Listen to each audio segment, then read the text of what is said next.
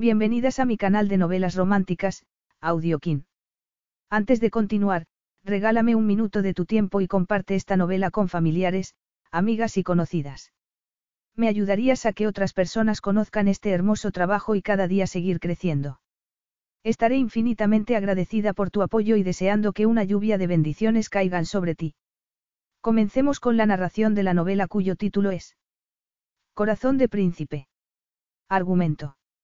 Aquel príncipe de pasado turbulento volvía a Niroli para reclamar lo que era suyo por derecho, la corona.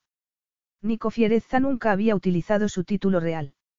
Aún así, el rey lo había hecho llamar, el país estaba preparado para recibir a su nuevo gobernante. Carrie Evans llevaba años enamorada de Nico, su jefe. Este, sin embargo, la había rechazado después de una sola noche de pasión y, ahora ella estaba embarazada. Carrie estaba dispuesta a hacer cualquier cosa para defender el futuro de su bebé. Incluso casarse con Nico. Prólogo.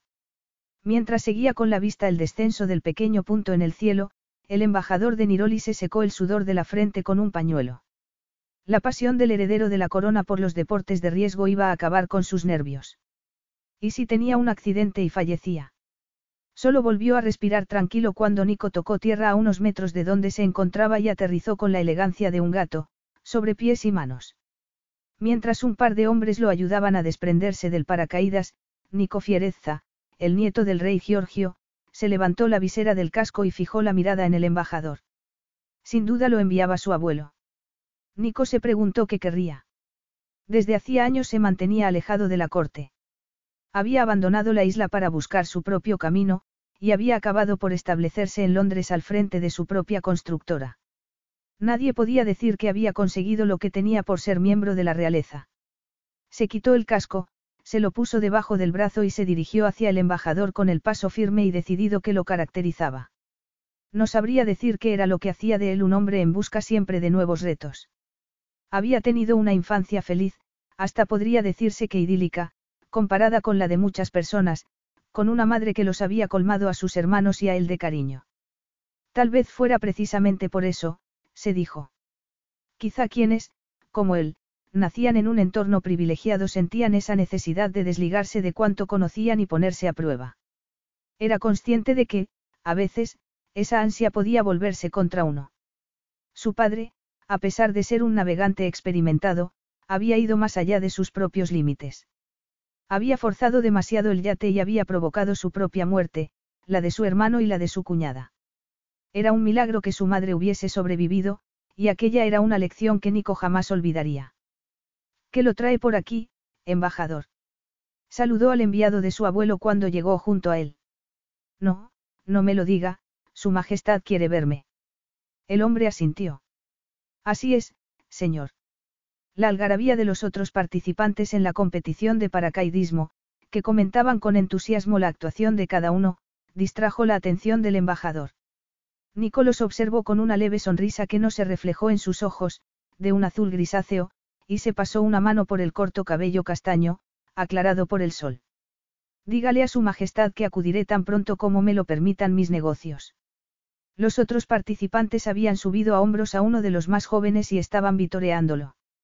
Un par de ellos hizo gestos a Nico, llamándolo para que se uniera a ellos, pero este se limitó a responderles levantando la mano y esbozando una media sonrisa. El embajador lo miró con curiosidad. Nico debía sentir el efecto de la adrenalina en sus venas igual que los demás, pero al contrario que ellos no mostraba emoción alguna ni parecía tener prisa por unirse a las celebraciones. Había oído que era un hombre capaz de mantener la cabeza fría en todo momento, un hombre ajeno a las emociones, y parecía que los rumores eran ciertos.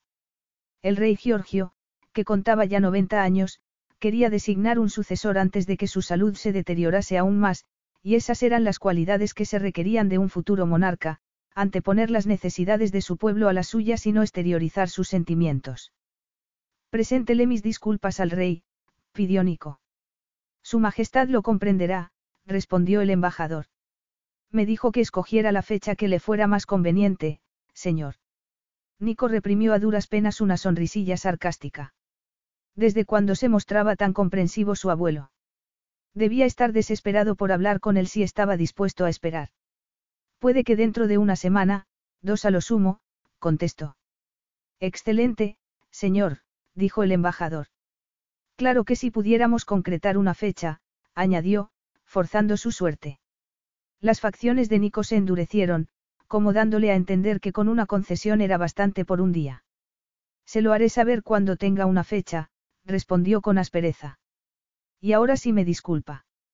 Nico se alejó, y no vio la profunda reverencia que le dedicó el embajador, la clase de reverencia que solía hacer ante el rey. Capítulo 1. Carrie depositó una rosa blanca sobre el ataúd manchado de gotas de lluvia, el ataúd de la tía que nunca la había querido. Ella sabía que el cariño no era algo que se pudiese forzar, y había querido a su tía a pesar de la indiferencia de ésta. ¿Es usted Carrie Evans? Carrie se volvió hacia el hombre que había pronunciado su nombre. Se hallaba bajo un paraguas negro que resaltaba aún más la marcada palidez de su macerado rostro.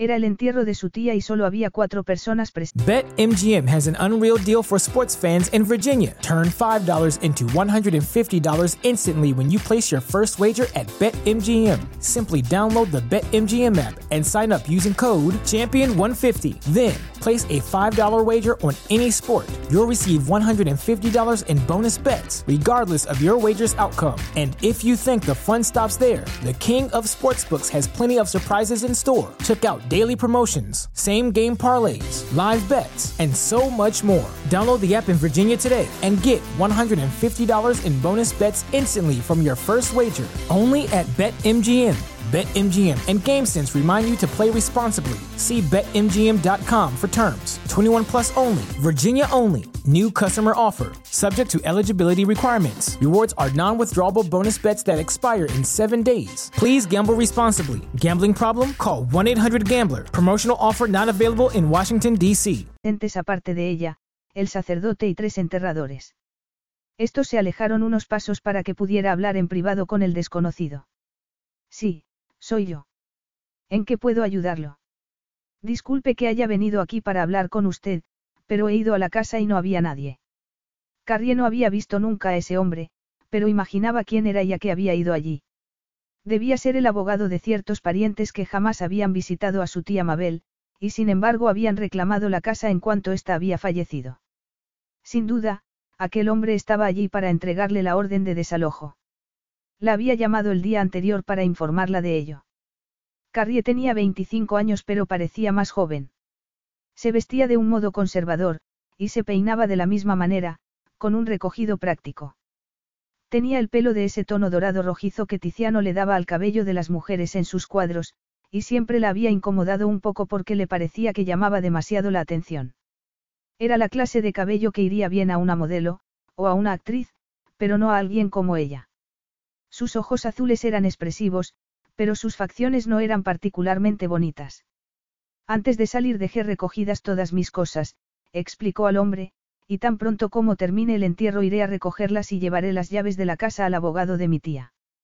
Lamento todo esto, he oído que no tiene usted a dónde ir, murmuró el hombre a modo de disculpa.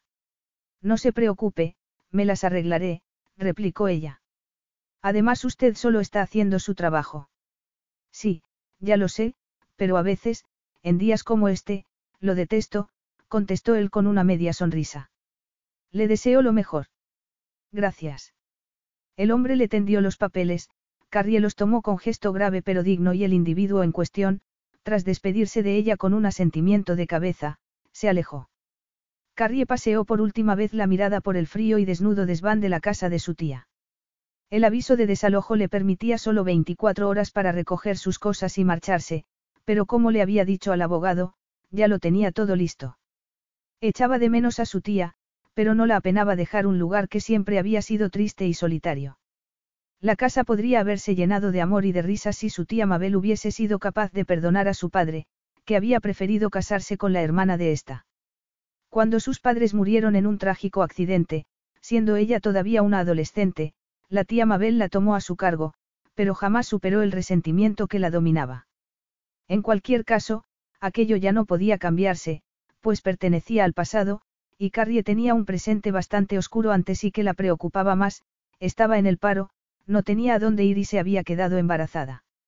Sin embargo, al pensar en su bebé, una sonrisa de felicidad se dibujó en sus labios. Iba a tener a alguien a quien querer, alguien a quien cuidar y por quien luchar. El único problema era que el padre de su hijo no sabía que iba a ser padre. Tenía que decírselo, tenía derecho a saberlo, se repitió Carrie una vez más, a pesar de su aprehensión. El padre del bebé que llevaba en su vientre era el hombre más frío e insensible que habitaba sobre la faz de la tierra, pero también era el hombre del que estaba enamorada, y el único al que amaría. Sabía que cuanto más lo pospusiera, más difícil le resultaría decírselo, por esa razón no podía postergarlo por más tiempo. Su falta de valor no le impediría hacer lo imposible para que el pequeño fuera reconocido por su padre, se dijo llevándose las manos al vientre. Tal vez incluso, con un poco de suerte, estaría dispuesto a ayudarla económicamente en el futuro para que su hijo pudiese ir a la universidad y tener una buena educación. Antes de quedarse embarazada, había soñado con dejar la oficina donde trabajaba de secretaria e intentar ganarse la vida con lo que hasta entonces había sido solo una afición, la pintura. Por desgracia, al menos por el momento, aquello iba a ser imposible. Tendría que encontrar un alquiler asequible y un trabajo de verdad, que le diese para vivir hasta que el bebé naciese. Su plan era ahorrar dinero suficiente para poder comprar una casita con jardín donde su pequeño pudiera jugar. Tendría que hacer algunos sacrificios, pero por su hijo estaba dispuesta a todo.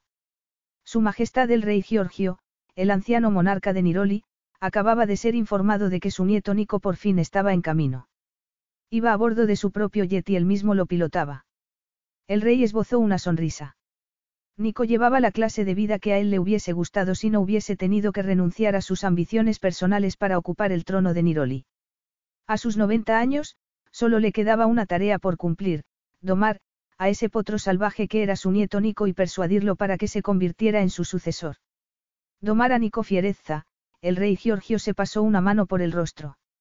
Hasta para un monarca suponía un reto.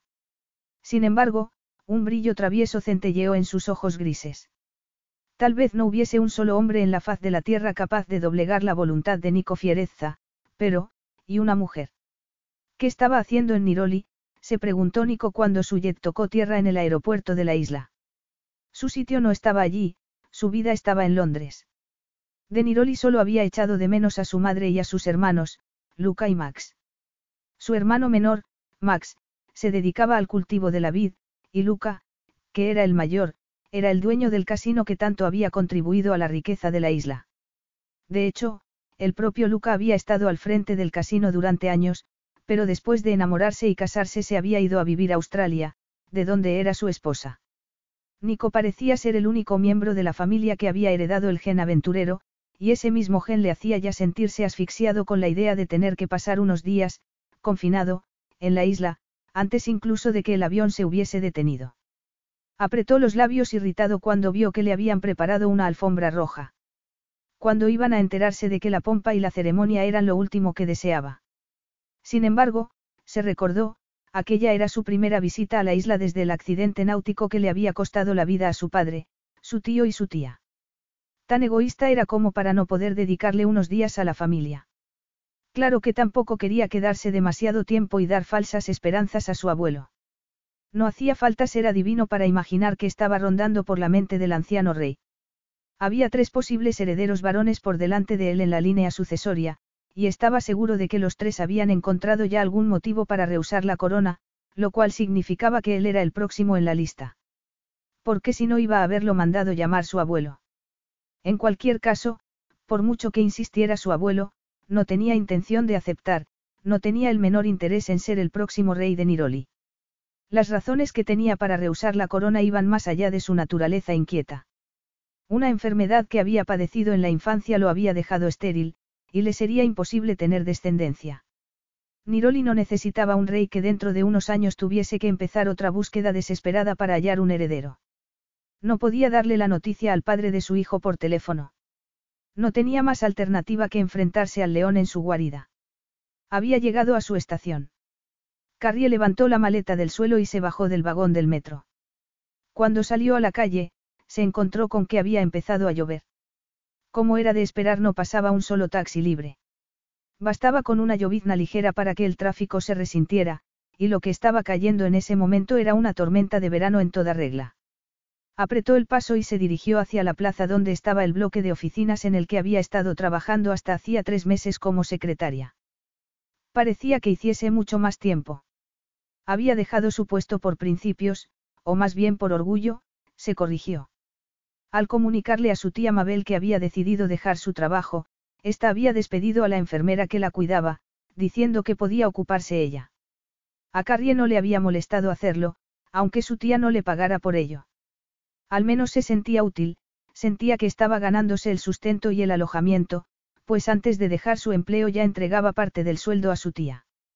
Su ingenuidad la había hecho creer que aquello las uniría. Al menos había aprendido la lección, había aprendido a no esperar milagros. En cuanto al padre de su hijo, aparte de darle la noticia de que estaba embarazada, quería pedirle una carta de recomendación para encontrar y buscar empleo. Ahora que el pequeño ser que llevaba en su vientre iba a depender de ella, tenía que encontrar un trabajo bien remunerado. Había tenido tanta prisa por alejarse de Nico Fierezza que ni siquiera había pensado en aquello. La primera sorpresa que se llevó Carrie al entrar en la oficina fue que la chica que había sido su ayudante se había convertido ahora en la secretaria de Nico. Y a juzgar por el desdén con que la miró cuando la vio aparecer, daba la impresión de que se le habían subido los humos a la cabeza. Ahí no, dijo en un tono de lo más desagradable cuando Carrie fue a dejar su maleta en el suelo. Si la dejas ahí, se empapará la moqueta. Me temo que de todas maneras ya se ha mojado, replicó ella, haciendo un esfuerzo por no perder los nervios. ¿Te importa que cuelgue mi gabardina en el perchero para que se seque? La chica se encogió de hombros. ¿Está Nico? El señor Fierezza es un hombre muy ocupado, tendrás que pedir una cita para hablar con él. Ya imagino que estará ocupado, dijo Carrie. Cuando no lo estaba, pero he venido preparada para esperar el tiempo que haga falta. ¿Te importaría decirle que estoy aquí? No puedo ayudarte yo. Inquirió la chica entornando los ojos. ¿Vas a decirle que estoy aquí, o tendré que entrar en su despacho sin avisar? Le espetó Carrie irguiéndose para no dejarle lugar a dudas de que lo haría. No te servirá de. Carrie se dirigió hacia el despacho de Nico, pero antes de que hubiera dado dos pasos, la chica se interpuso. No te servirá de nada, el señor Fierezza no está, dijo con retintín. A Carrie se le cayó el alma a los pies. Había ido hasta allí para nada. Carrie. Una sonrisa curvó los labios de esta cuando se volvió y vio a la mujer mayor que avanzaba hacia ella con paso decidido y los brazos abiertos. Carrie se sintió aliviada. Sonia Farraday no solo había sido una de sus compañeras de trabajo favoritas durante el tiempo que había trabajado allí, sino que además siempre estaba informada de todo lo que pasaba en la oficina. Quizá pudiese decirle dónde encontrar a Nico. Carrie, qué alegría volver a verte. ¿Qué estás haciendo aquí? La saludó entrelazando su brazo con el de ella. Pobrecilla, estás empapada. Ven, vamos a mi despacho. Cuando estuvieron sentadas, Sonia le preguntó. Bueno, ¿puedo ayudarte en algo? ¿Por qué has venido? Necesito hablar con Nico. Sonia se echó hacia atrás en su sillón de cuero y frunció los labios. Me temo que eso va a ser difícil. Ha salido de viaje y va a tardar en volver. Ha ido a Niroli a visitar a su familia, y se rumorea que es posible que se quede allí indefinidamente, le confió. Carrie palideció. Va a quedarse en Niroli. Bueno, no lo sé con seguridad. Ya sabes cómo es, no le gusta hablar de su vida privada con nadie, respondió Sonia, mirándola con curiosidad. ¿Qué te parece si te traigo una taza de té? Pareces cansada. Cuando vuelva seguiremos charlando y veré si puedo ayudarte en algo. Carrie sintió aturdida y Sonia salió del despacho. Si Nico se quedaba a vivir en Niroli, sería una complicación añadida, una complicación que ni siquiera se había planteado. Y ahora además había despertado la curiosidad de Sonia y tendría que hallar el modo de evadir sus preguntas.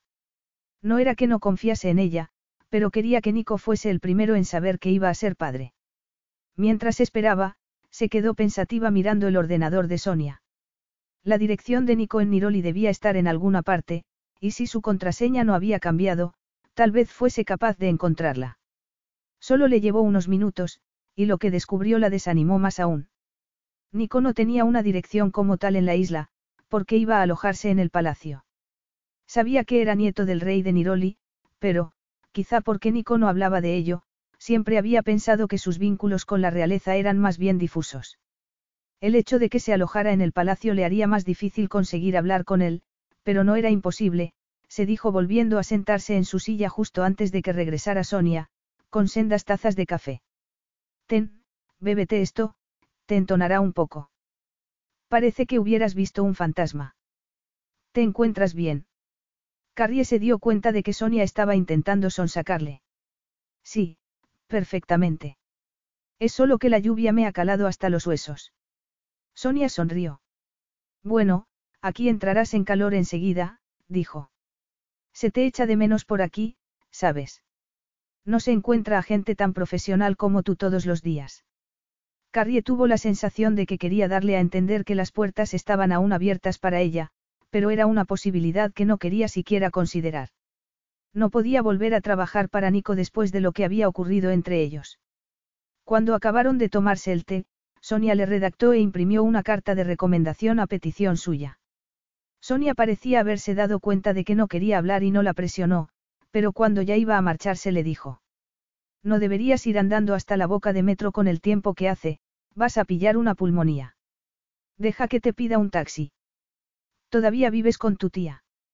Carrie esbozó una sonrisa de agradecimiento. De acuerdo, pero si no te importa yo le diré al taxista dónde quiero que me deje. Capítulo 2. La verdad era que no tenía nada que la atase a Inglaterra, se dijo Carrie cuando a través de la ventanilla del avión empezaba a divisarse ya la isla de Niroli. Y lo cierto era que, a pesar de su aprehensión, estaba excitada ante la idea de volver a ver a Nico. Sus dedos apretaron la revista que había estado hojeando durante el vuelo. Dentro había fotografías del palacio, y se había puesto nerviosa solo con pensar en cómo iba a conseguir entrar allí.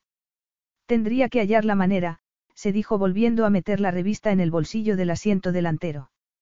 Volvió a girar la cabeza hacia la ventanilla e intentó distraerse para no pensar. Abajo se veía el brillante mar azul, salpicado de barquitos, y en la lejanía, la línea costera de Niroli, con sus playas de arena dorada. Probablemente, las demás personas que viajaban en el avión iban allí de vacaciones. Ella, en cambio, iba a la isla para hablar con un miembro de la familia real que la había dejado embarazada. Si la prensa se enterase, se armaría un revuelo tremendo. Se había quedado embarazada porque habían hecho el amor durante una fiesta de la oficina. Había sido algo tan repentino que ni ella misma se lo creía todavía. No había podido resistirse a Nico. Se había sentido atraída por él desde el día que lo conoció. Nico había empezado a lanzarle miradas durante la fiesta y, en un principio, se había dicho que probablemente era solo porque parecía tan aburrido como ella. A Carrie nunca se le había dado bien entablar conversación ni tratar con la gente y, de hecho, cuando sus ojos se habían encontrado con los de Nico, había empezado a pensar en cómo podría marcharse sin que nadie se diese cuenta. Justo cuando iba a dirigirse hacia la puerta, Nico se había acercado a ella. Te veo muy sola, Carrie. El corazón le había palpitado con fuerza. Nico nunca hablaba con ella fuera del horario de trabajo y de pronto estaba allí, a su lado. Y, Dios, olía tan bien. Soñando despierta. Le había preguntado él, irrumpiendo en sus pensamientos con esa voz aterciopelada que siempre la hacía estremecer. No parece propio de ti. Carrie había alzado la vista hacia él, pero al ver sus ojos azules tan de cerca había sido incapaz de articular palabra. He estado observándote, había confesado él con una sonrisilla divertida. La sola idea había hecho que las mejillas de Carrie se tiñeran de rubor y que. Se encuentra bien. Quiere que le traiga algo de beber antes de que aterricemos. La voz de la azafata hizo que Carrie diese un ligero respingo. Entonces se dio cuenta de que sus dedos estaban apretando los brazos del asiento. Sin duda, la azafata debía haber pensado que eran nervios. No, no quiero nada, gracias. La mujer se alejó, y Carrie trató también de alejar aquellos recuerdos, pero la voz de Nico no dejaba de resonar en su mente, Nico provocándola, diciéndole que la veía como, esa chica tan seria de ojos grandes, y que lo tenía intrigado. Y entonces, de pronto, había dicho algo que nunca hubiera esperado oír de sus labios. Me encanta tu modestia, siempre me ha parecido que hace más atractiva a una mujer. Atractiva. Nicola encontraba atractiva. Eh, bueno, yo no, había balbucido ella. ¿Te parece que vayamos a un sitio más tranquilo? Aquí el ambiente está demasiado cargado. En el momento en que esas palabras habían cruzado sus labios, Carrie había sido que estaba perdida. Nico no había esperado respuesta. Tras quitarle la copa que sostenía, la había tomado de la mano y ella lo había seguido sin preguntar a dónde la llevaba. Lo habría seguido hasta el fin del mundo. Cuando llegaron a la sala de juntas, Nico cerró la puerta tras ellos y echó el pestillo. Luego la atrajo hacia él, y Carrie sintió que se derretía. Nico la besó en el cuello con ternura antes de empezar a desabrocharle los botones de la blusa. Luego esos besos se tornaron más sensuales, y empleó la lengua y los dientes mientras le susurraba cosas en italiano, o más bien en el dialecto que hablaban en su país, Niroli. Carrie se sentía tan excitada que de su garganta escapó un gemido de protesta cuando Nico se apartó un poco para quitarle la blusa. Él estaba admirando sus senos, cubiertos por un modesto sujetador de algodón blanco, y ella se arqueó hacia atrás, ofreciéndoselos. Carrie dio un nuevo respingo cuando la mano de la azafata se posó sobre su brazo. Vamos a tomar tierra dentro de unos minutos, la informó. Gracias, murmuró Carrie. Seguro que está bien. Sí, solo un poco tensa, eso es todo. La entiendo, hemos tenido muchas turbulencias durante el vuelo y eso pone nervioso a cualquiera, pero dentro de diez minutos estaremos en el aeropuerto y podrá empezar a disfrutar de sus vacaciones. Sus vacaciones. Si esa mujer supiera, Carrie sonrió a pesar de todo. Gracias.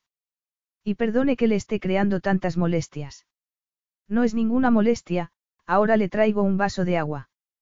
Creo que la ayudará, respondió la azafata antes de ir a atender a otro pasajero.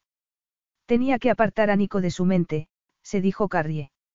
Cerró los ojos e intentó pensar en el bebé que llevaba en su vientre, en cómo sería cuando naciera, y al poco sintió la mano de la azafata en el hombro. Le traía el agua. Gracias, es usted muy amable. No hay de qué.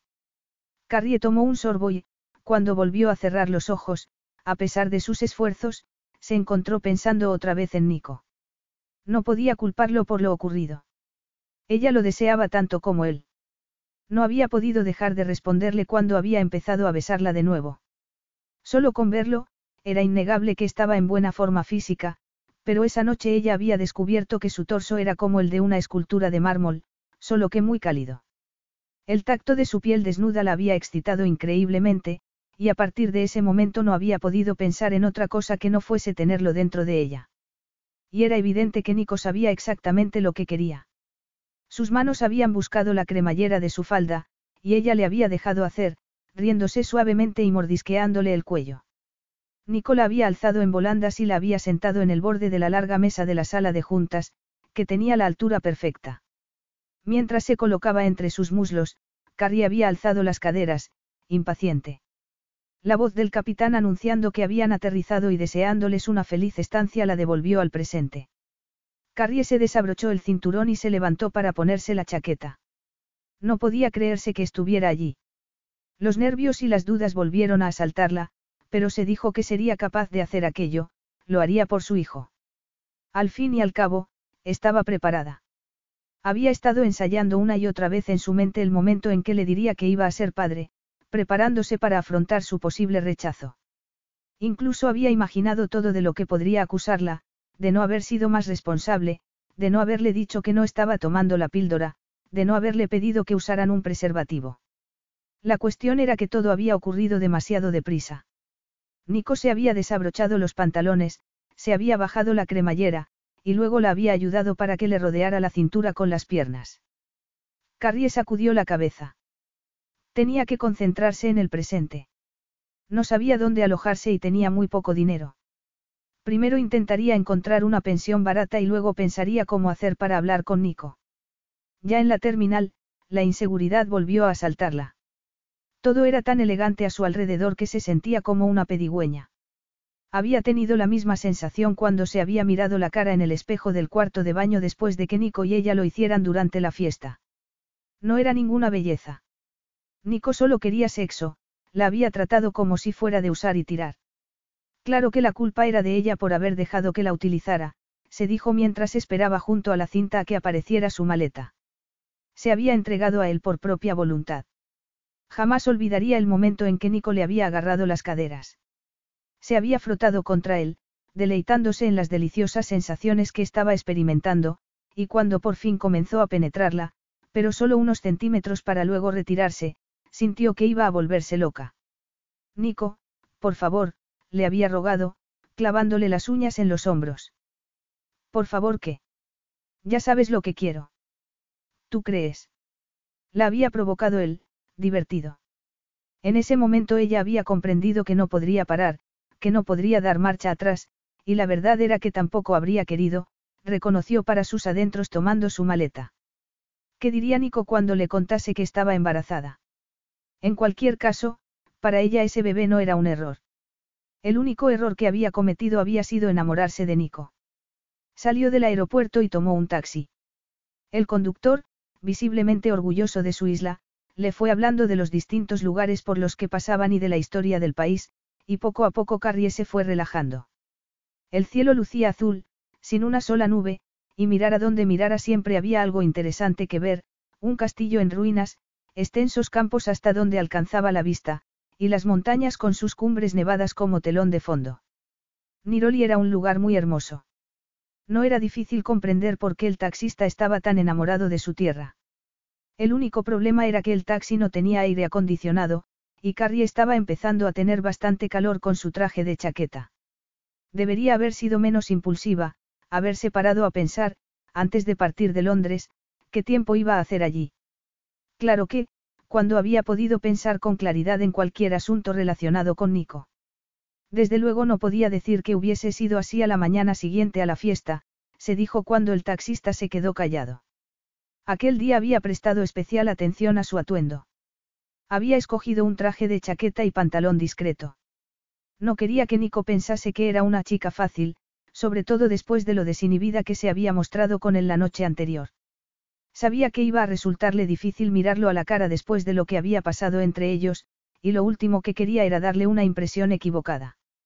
Sin embargo, no había podido reprimir esa pequeña esperanza de que la noche anterior no hubiese sido solo algo pasajero, algo del momento.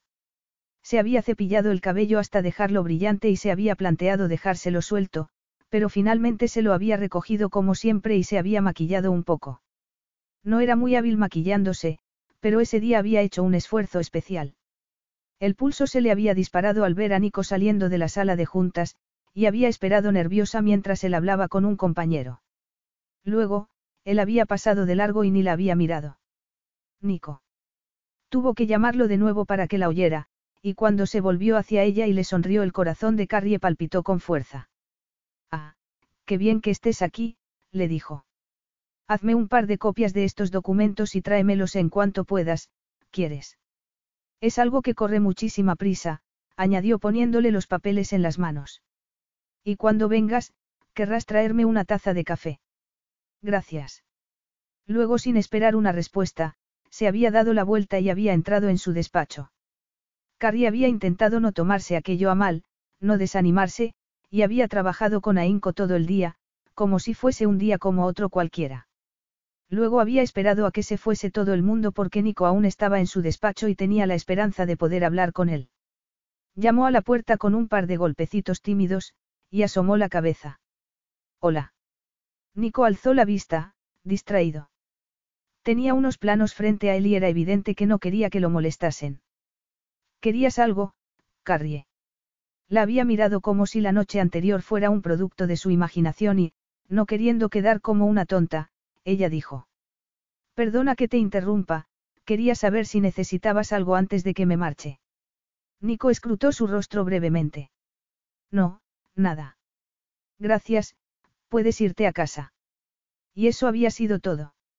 Así de frío, así de impersonal. Después de aquello, se había dicho que no podía seguir trabajando para él. Su orgullo no se lo permitía. Lo amaba, y siempre lo amaría, pero él la había tratado como a un trapo. Por eso se había marchado sin hacer ruido, como el ratoncito que él siempre había dicho que era. Durante varias noches, al acostarse, había llorado hasta quedarse dormida.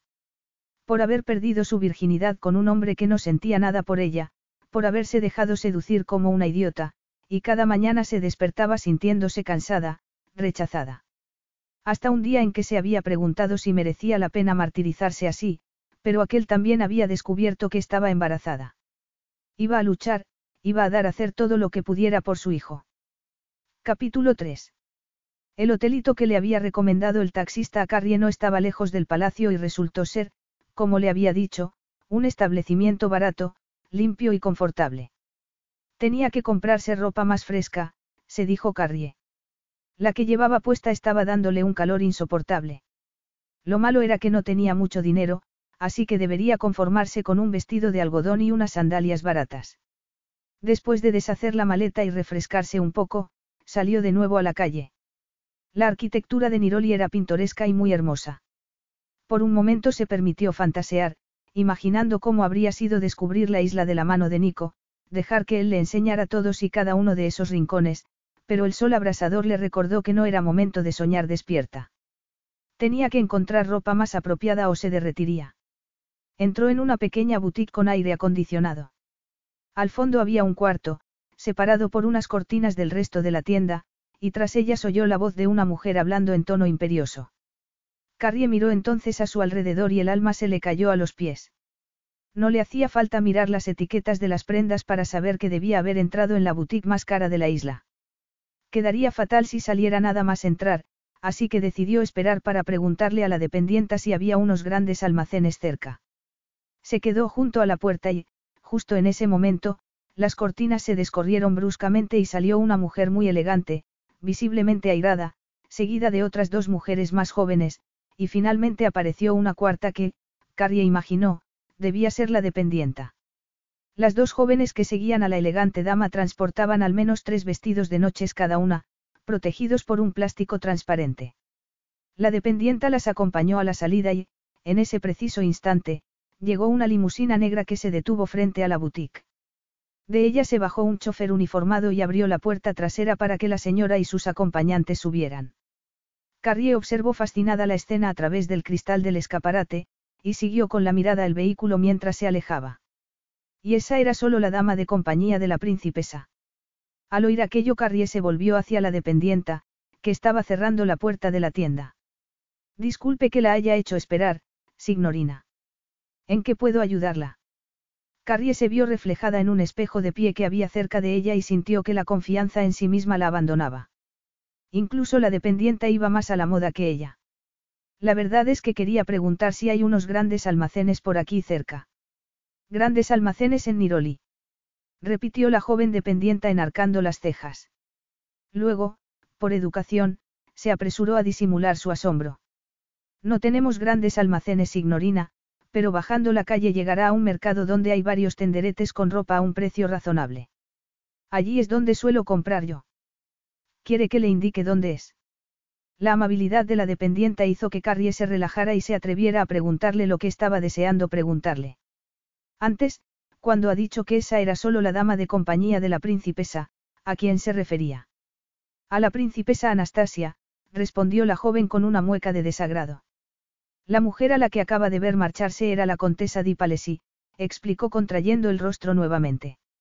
Están de visita en la isla, invitadas por el rey Giorgio. Se alojan en palacio, y la contesa es la principal dama de compañía de la princesa. Todo el mundo cree que pronto se anunciará su compromiso con Nico, uno de los nietos del rey, que ha vuelto a la isla hace solo unos días. Carrie no pudo sino reírse por las cómicas expresiones de la dependienta, pero el corazón se le había hecho pedazos. Era una tonta, ¿acaso no había sabido siempre que Nico elegiría a alguien de su clase? Compró una bebida en una tienda de alimentación y, justo cuando estaba saliendo, se encontró con que había una algarabía tremenda. Una nube de reporteros y fotógrafos se había materializado allí, como por arte de magia, y durante un buen rato no supo qué pasaba en medio de la confusión de flashes y los gritos de los periodistas. Pero entonces lo vio. Nico estaba allí, saliendo de una boutique. Carrie contuvo el aliento. A su lado había una mujer que no podía ser otra que la princesa Anastasia. Era hermosa, elegante, distinguida, era todo lo que ella no era. El cabello, liso, negro y brillante, le caía sobre la espalda como una suave capa de seda. Sus labios eran rojos y sensuales, los ojos estaban ocultos tras unas gafas de sol de diseño, y vio que sus dientes eran blancos y perfectos como los de una estrella de cine cuando alzó la cabeza para sonreír a Nico. Este estaba de espaldas y no podía ver la expresión de su rostro, pero estaba segura de que también sonreía. Dio un par de pasos hacia atrás, refugiándose en la sombra que proporcionaba el toldo de un comercio y siguió con la mirada a Nico y a la princesa mientras sus guardaespaldas los escoltaban hasta una limusina. Capítulo 4. Mientras Nico y Anastasia se alejaban en el coche de cristales tintados, Carrie se dio cuenta de que estaba temblando. No importaba cuántas veces se dijera que siempre había estado segura de que tenía que haber alguien en la vida de Nico. El verlo con aquella mujer le había partido el corazón. Debía, por su bien, afrontar la realidad. No tenía ninguna posibilidad con Nico, en realidad, nunca la había tenido. Si no tenía ningún interés en ella tres meses atrás, ¿qué iba a decir cuando se enterase de que se había quedado embarazada? Además, ¿cómo iba ella a competir con una mujer como aquella princesa? Imposible. Para cuando terminaron de cruzar por su mente todos los pensamientos negativos posibles, Carrie estaba al borde de las lágrimas. Sin embargo, llorar no solucionaría nada. Sacó el monedero del bolso y compró el más sencillo de los vestidos de algodón que tenía la dueña del tenderete, junto con un par de sandalias de goma. No era aquel el atuendo perfecto para presentarse ante Nico en el palacio, se dijo con ironía. Dejándose llevar por un impulso, compró también un conjunto de braguita y sujetador de encaje rojo. ¿Por qué no? Se sentiría más sexy y segura de sí misma con esa clase de ropa interior. Era un tímido acto de desafío, pero siempre le había parecido que esos pequeños detalles eran los más efectivos. Después de haberse duchado y de ponerse el vestido que se había comprado, Carrie se recogió el cabello. Para cuando salió de la casa de huéspedes hacía un calor sofocante, y parecía que el suelo bajo sus pies estuviera ardiendo. Y la suela de goma de las sandalias no ayudaba precisamente. No había imaginado que tendría que caminar tanto hasta el palacio, ni que habría tantas cuestas. Y tampoco se había acordado de llevarse unas gafas de sol ni un sombrero con el que protegerse la cabeza. Dobló una esquina, y frunció el entrecejo al ver la cola que había para entrar a visitar el palacio. Con lo cansada que estaba, además, las sandalias le habían hecho heridas entre los dedos de los pies. Se detuvo a la sombra, junto a la barrera blanca y roja que impedía el paso, y se quedó observando los vehículos que entraban y salían. Se acercó al puesto de guardia y golpeó el cristal con los nudillos para llamar la atención del hombre que había dentro. Gracias a la dependienta de la tienda sabía que iba a celebrarse un banquete en el palacio, así que cuando el oficial alzó la vista y la miró le dijo su nombre y que era una de las empleadas temporales que habían contratado para trabajar en las cocinas esa tarde. El oficial consultó la lista que tenía y sacudió la cabeza. No estoy en la lista. Inquirió ella, fingiéndose preocupada. Pero, mi nombre tiene que estar ahí, están esperándome. De todos modos no es por aquí por donde debería entrar, respondió el hombre. Tiene que dar la vuelta e ir hasta la entrada de servicio, añadió señalando en esa dirección con la barbilla. Pero, ¿y si mi nombre tampoco está en la lista que tenga el guardia del puesto de control? Preguntó Carrie, suplicándole con la mirada. El guardia pareció apiadarse de ella. Está bien, llamaré a mi compañero y le diré que la deje pasar. Gracias, muchísimas gracias, no sabe cómo se lo agradezco, murmuró Carrie. El hombre tomó el teléfono y ella esperó en silencio, con la mirada baja, rogando por que todo saliera bien. Estaba dentro del palacio. Hecha un manojo de nervios y con el corazón latiéndole con fuerza, Carrie inspiró profundamente y trató de calmarse. La cocina. Preguntaba a cualquiera que la mirara con suspicacia. Por suerte, todo el mundo parecía tener prisa y se limitaban a darle indicaciones antes de alejarse apresuradamente. En un momento en que se encontró sola, aprovechó para aventurarse por unas escaleras de piedra. No tenía ni idea de a dónde conducían, si bien la lógica le indicaba que los aposentos de la familia real debían estar en uno de los pisos superiores. Aquello era una locura, se dijo, deteniéndose al llegar al rellano superior para quitarse las sandalias. Sin embargo, en vez de dar media vuelta y volver a bajar, se dijo que Nico tenía que estar allí, en alguna parte, y debía encontrarlo. Necesitaba tomar un poco de aire fresco. A pesar del aire acondicionado del palacio, Nico se sentía como si allí dentro apenas se pudiese respirar. Además, estaba de un humor de perro si no quería descargarlo sobre nadie, ni siquiera sobre su abuelo, que era en quien, en gran parte, recaía la culpa. La única razón por la que no le había puesto las cartas sobre la mesa era que el rey Giorgio tenía ya 90 años. Claro que eso no le daba ningún derecho a diseñar su futuro. Nico estaba dispuesto a concederle lo que le pidiera, dentro de unos límites razonables naturalmente, pero no a dejar que dirigiera su vida. Apretó el paso y tomó un atajo hacia sus aposentos. Cuanto más pensaba en la conversación que habían mantenido, más se enfadaba. Su abuelo le había ofrecido nombrarle su sucesor, y era evidente que esperaba que él se pusiera a dar saltos de alegría, igual que si le hubiese tocado la lotería. Él, Nico Fierezza, rey de Niroli. En su vida había oído nada más absurdo. La idea de vivir en la corte no le había atraído jamás. Preferiría nadar entre tiburones antes que convertirse en rey y verse rodeado de aduladores. El que su abuelo le hubiera propuesto que lo sucediera en el trono demostraba que no lo conocía en absoluto. Él tenía una vida en Londres, y a gente trabajando allí. No iba a dejarlos tirados para sentarse en el trono. Sin embargo, no se había visto capaz de darle una negativa directa a su abuelo. Por eso le había pedido un día o dos, aunque su decisión ya estaba tomada e iba contra su carácter el postergar nada. Solo tenía que encontrar la manera de comunicárselo de un modo suave. Claro que aquel no era su único problema en ese momento. Había otro con nombre de mujer, la princesa Anastasia, el cebo que su abuelo estaba empleando para tratar de hacer que picara el anzuelo. No era que no fuese hermosa, pero no era su tipo. Prefería a las mujeres sencillas y naturales, dos cualidades de las que carecía la princesa, que no se había molestado siquiera en disimular sus intenciones hacia él. Se sentía como un conejo perseguido por un perro de caza. Y luego estaba la cena de gala que iba a celebrarse en honor de la princesa y a la que él naturalmente tenía que asistir. Para suavizar el mazazo que iba a darle a su abuelo cuando le comunicase su decisión, había accedido a ser el acompañante de la princesa durante la cena, y en ese momento ella debía estar ya esperándolo, sin duda adornada con diamantes de la cabeza a los pies. Él mismo, aunque lo detestaba, había tenido que ponerse el uniforme de gala que el protocolo requería en esas ocasiones. Le gustaría ver la cara de su abuelo si se presentase en vaqueros y camiseta, se dijo esbozando una sonrisilla. Esta se borró de sus labios un instante después. Había llegado al patio interior que conducía a los aposentos de la princesa, y había una mujer sentada al borde de la fuente de espaldas a él, remojándose los pies. Debía tratarse de una turista que se habría separado de su grupo. Esta parte del palacio está cerrada al público, dijo, alzando la voz. Sin embargo, cuando la mujer se volvió, se quedó mirando la patidifuso. Carrie. ¿Qué estaba haciendo allí su secretaria? Su sorpresa se vio reemplazada al cabo de solo unos segundos por una creciente irritación. No había vuelto a tener noticias de ella desde el día que había desaparecido sin explicación alguna. No le había dicho que estuviese descontenta con su trabajo, ni se había dignado a enviarle una carta de dimisión.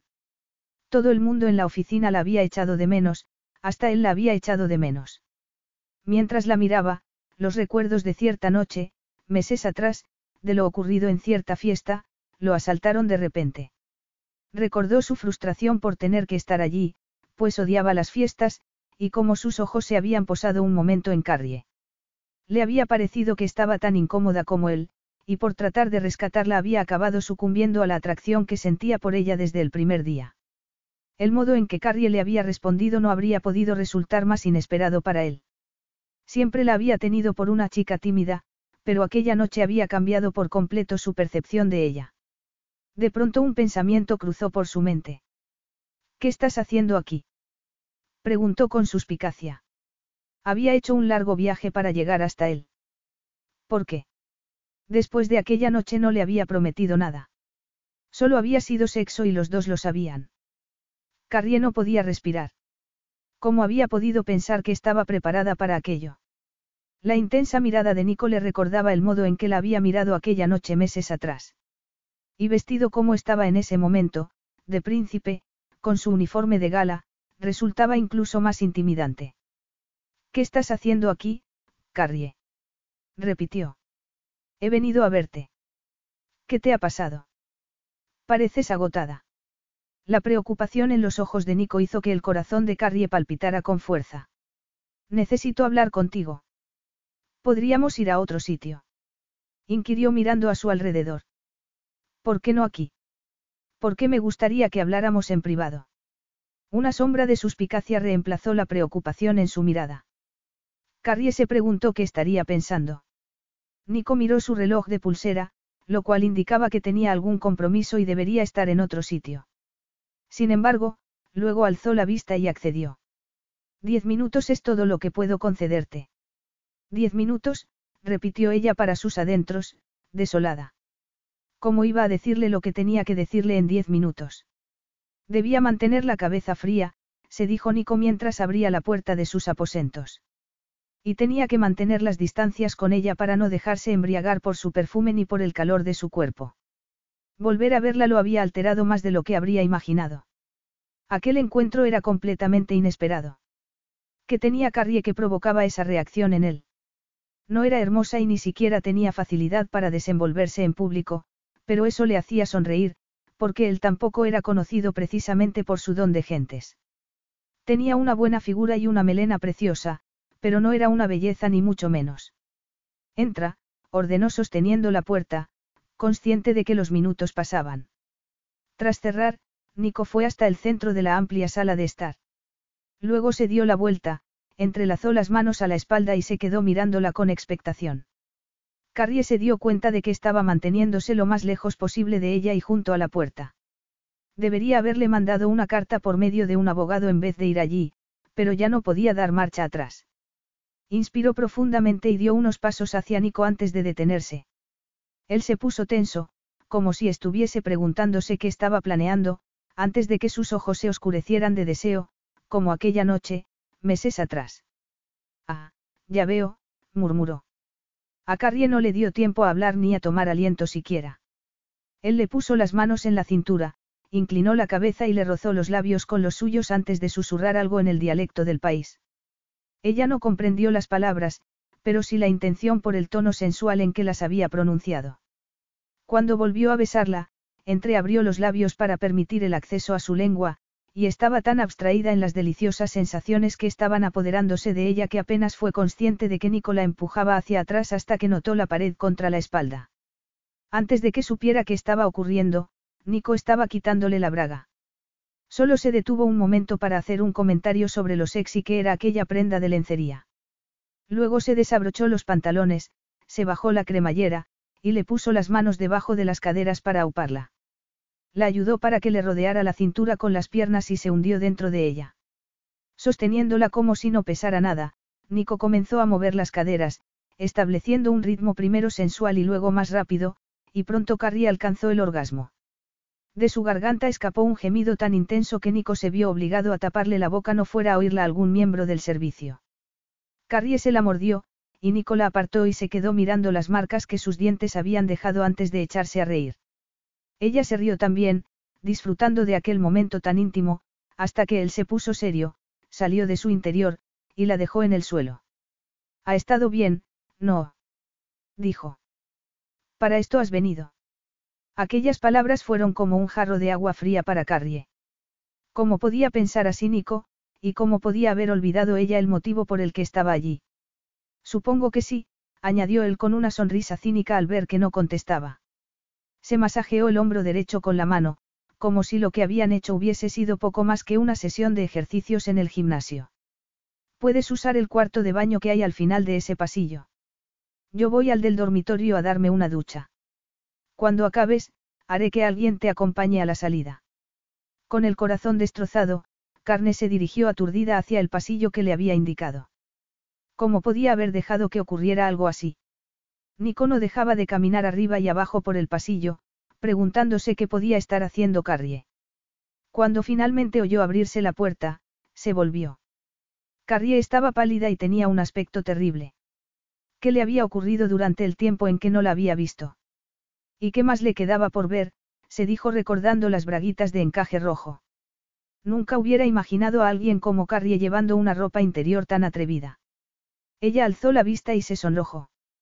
Otra contradicción. ¿Cómo podía ser una mujer tan fogosa y, al instante siguiente, reaccionar como si fuese una tímida amapola? A cualquier hombre le parecería sospechoso. Carrie se dirigía hacia donde él estaba cuando se tambaleó de pronto.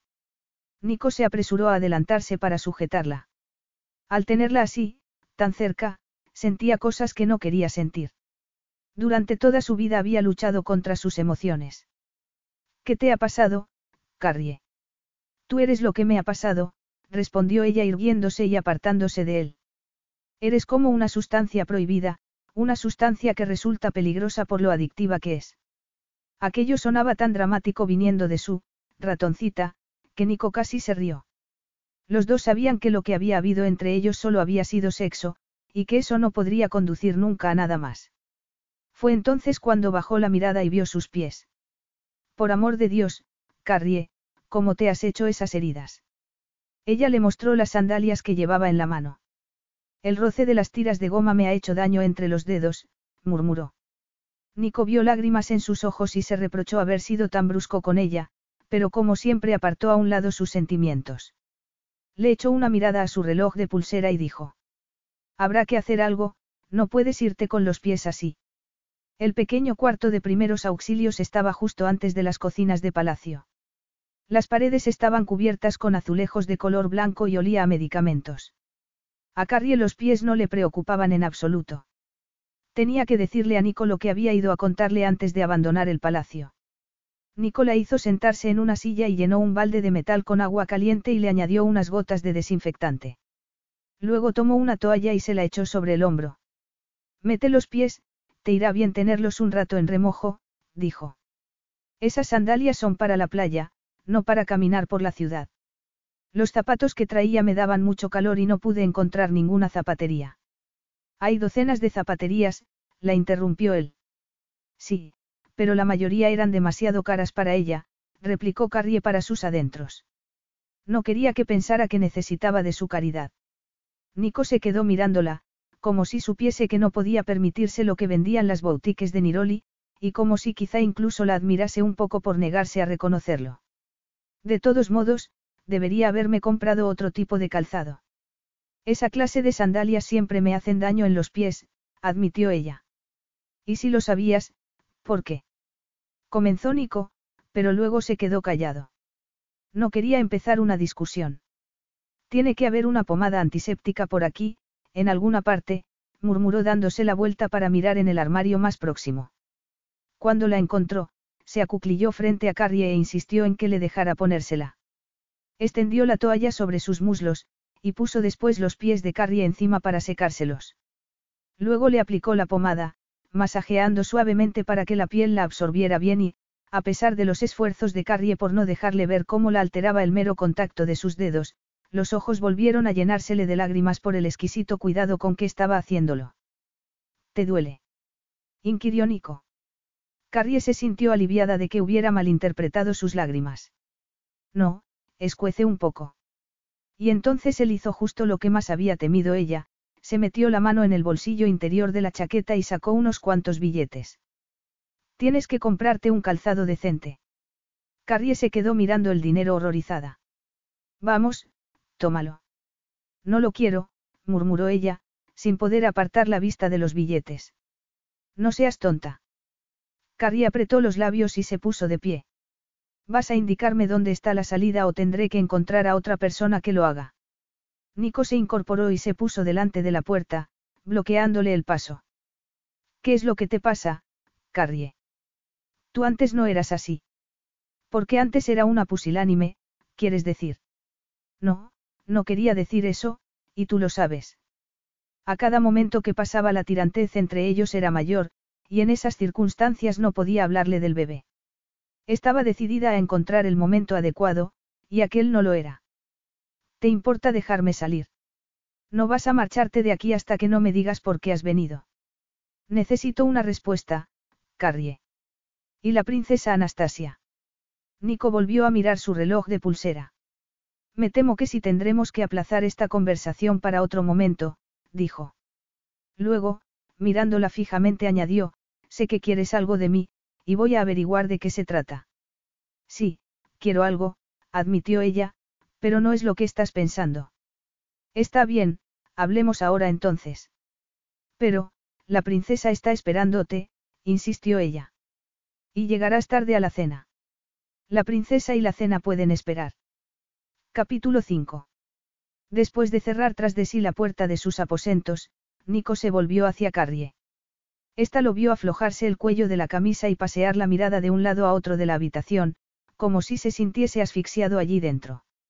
Sintió compasión hacia él. Nico, que amaba los espacios abiertos y la libertad, debía sentirse como un pájaro enjaulado. Niroli era un lugar demasiado pequeño para él, y no era difícil imaginar que debía haber sido precisamente eso lo que lo había llevado a abandonar la isla e instalarse en Londres. Carrie estaba empezando a comprenderlo. ¿Y bien? La instó él, al ver que no decía nada. Yo, esto no es fácil para mí, Nico, comenzó ella, haciendo una pausa para tragar saliva. Cuando dejé mi puesto no tenía ni idea de qué, se humedeció los labios e inspiró profundamente. No sabía que estaba embarazada. ¿Qué? inquirió él, mirándola con incredulidad. Estoy embarazada, repitió Carrie con una sonrisa. A ella misma todavía le parecía mentira, y aunque había sido algo inesperado, se sentía muy feliz con la idea de ser madre. Nico, sin embargo, se había puesto muy serio. ¿Qué tiene que ver eso conmigo? El corazón le dio un vuelco a Carrie al oír aquello. De pronto tuvo la sensación de que la temperatura hubiese descendido varios grados en la habitación y le pareció como si le faltara el aire. Pues todo, balbució aturdida. ¿Qué quieres decir con, todo? Quiero decir que eres el padre del bebé, Nico. Yo. ¿Cómo te atreves? Masculló él en un tono gélido. No te tenía por esa clase de mujer, sacudió la cabeza y le dio la espalda. Nico, te juro que es verdad. Cuando Nico se volvió hacia ella, sus ojos relampagueaban y sus facciones se habían endurecido. Carrie alargó la mano hacia su brazo, pero él se apartó. Mentira, era una sucia mentira. ¿Cómo podía Carrie estar haciéndole aquello, recordarle de la forma más cruel posible que era estéril y jamás podría formar una familia? El dolor formó una espiral en su interior, sacudiéndolo por dentro. Yo no soy el padre de tu hijo, Carrie, dijo.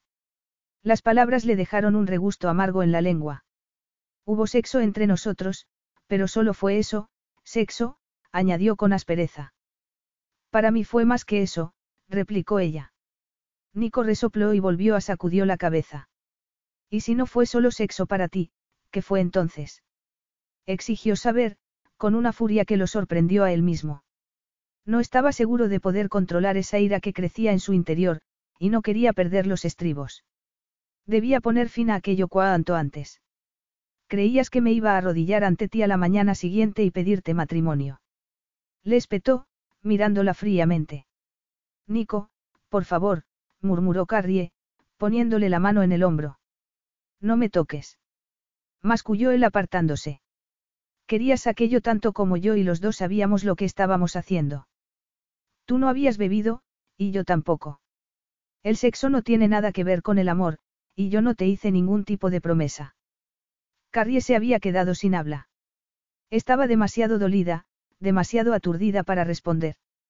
Te firmaré un cheque ahora mismo si con eso consigo que te largues y me dejes en paz, dijo Nico. La crueldad de sus palabras obligó a Carrie a enfrentarse a la realidad. El hijo que llevaba en su vientre había sido fruto únicamente del deseo carnal de un hombre que no sentía nada por ella.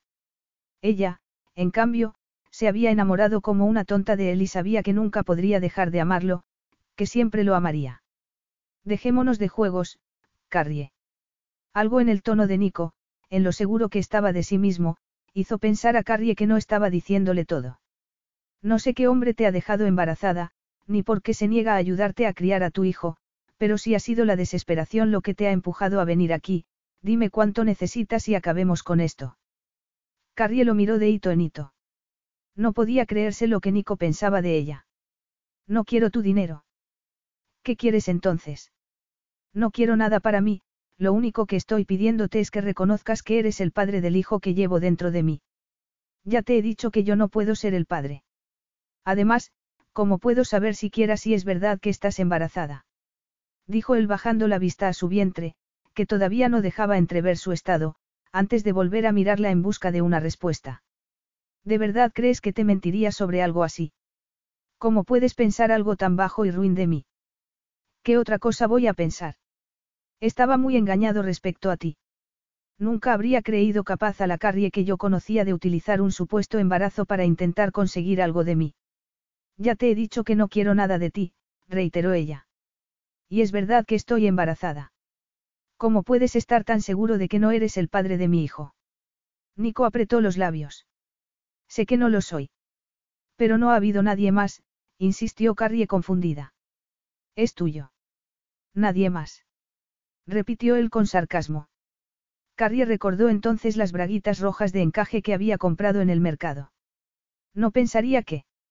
Nico, créeme, por favor, la primera vez que lo hicimos, yo era virgen. Virgen. Repitió él, sacudiendo la cabeza. Esta mentira tuya está yendo ya demasiado lejos, dijo yendo junto a ella para agarrarla del brazo. Te sugiero que te marches antes de que haga algo de lo que luego tenga que arrepentirme. ¿Cómo qué? Le espetó ella, sin moverse de donde estaba. ¿Qué vas a hacer, Nico? ¿Vas a pegarme? Golpearías a una mujer embarazada. Nico apretó la mandíbula. Jamás le levantaría la mano a una mujer. Igual que yo tampoco te mentiría jamás, y menos sobre algo así, aseguró ella sosteniéndole la mirada y rogando a Dios para que la creyera. Nico no la escuchaba. Le soltó el brazo, fue hasta la puerta y la abrió. Márchate, por favor. Nico. Él apartó la vista, como si no pudiera soportar verla un solo momento más, y cuando habló su voz sonó fría y distante. No te pareces en nada a la chica dulce y tímida que trabajaba para mí. Eres mejor actriz de lo que creía, Carrie Evans, pero no soy un ingenuo y no me vas a cargar con tus errores. Carrie alzó la barbilla. El bebé no es un error, replicó. Mi único error fue dejar que me sedujeras aquella noche. No soy el padre de tu hijo, volvió a decir él. Siento que tu plan haya fallado. Mi plan. Repitió ella, mirándolo con desolación. No pudo decir nada más porque justo en ese momento se acercaba por el pasillo la princesa Anastasia, ataviada con un elegante vestido negro de seda con bordados en plata y pedrería. Entró en los aposentos de Nico, se dirigió directamente a este, y entrelazó su brazo con el de él. Nico querido, estaba cansándome de esperarte y al final he venido a buscarte, le reprochó en un tono meloso. Discúlpame, Anastasia. Comparándose con la princesa, Carrie sabía que debía parecer una vagabunda. Si pudiera hacerse invisible y salir de la habitación. Me ha parecido que hablabas a voces con alguien cuando venía por el pasillo, dijo Anastasia alzando la vista hacia Nico antes de mirar a Carrie como si fuera un insecto.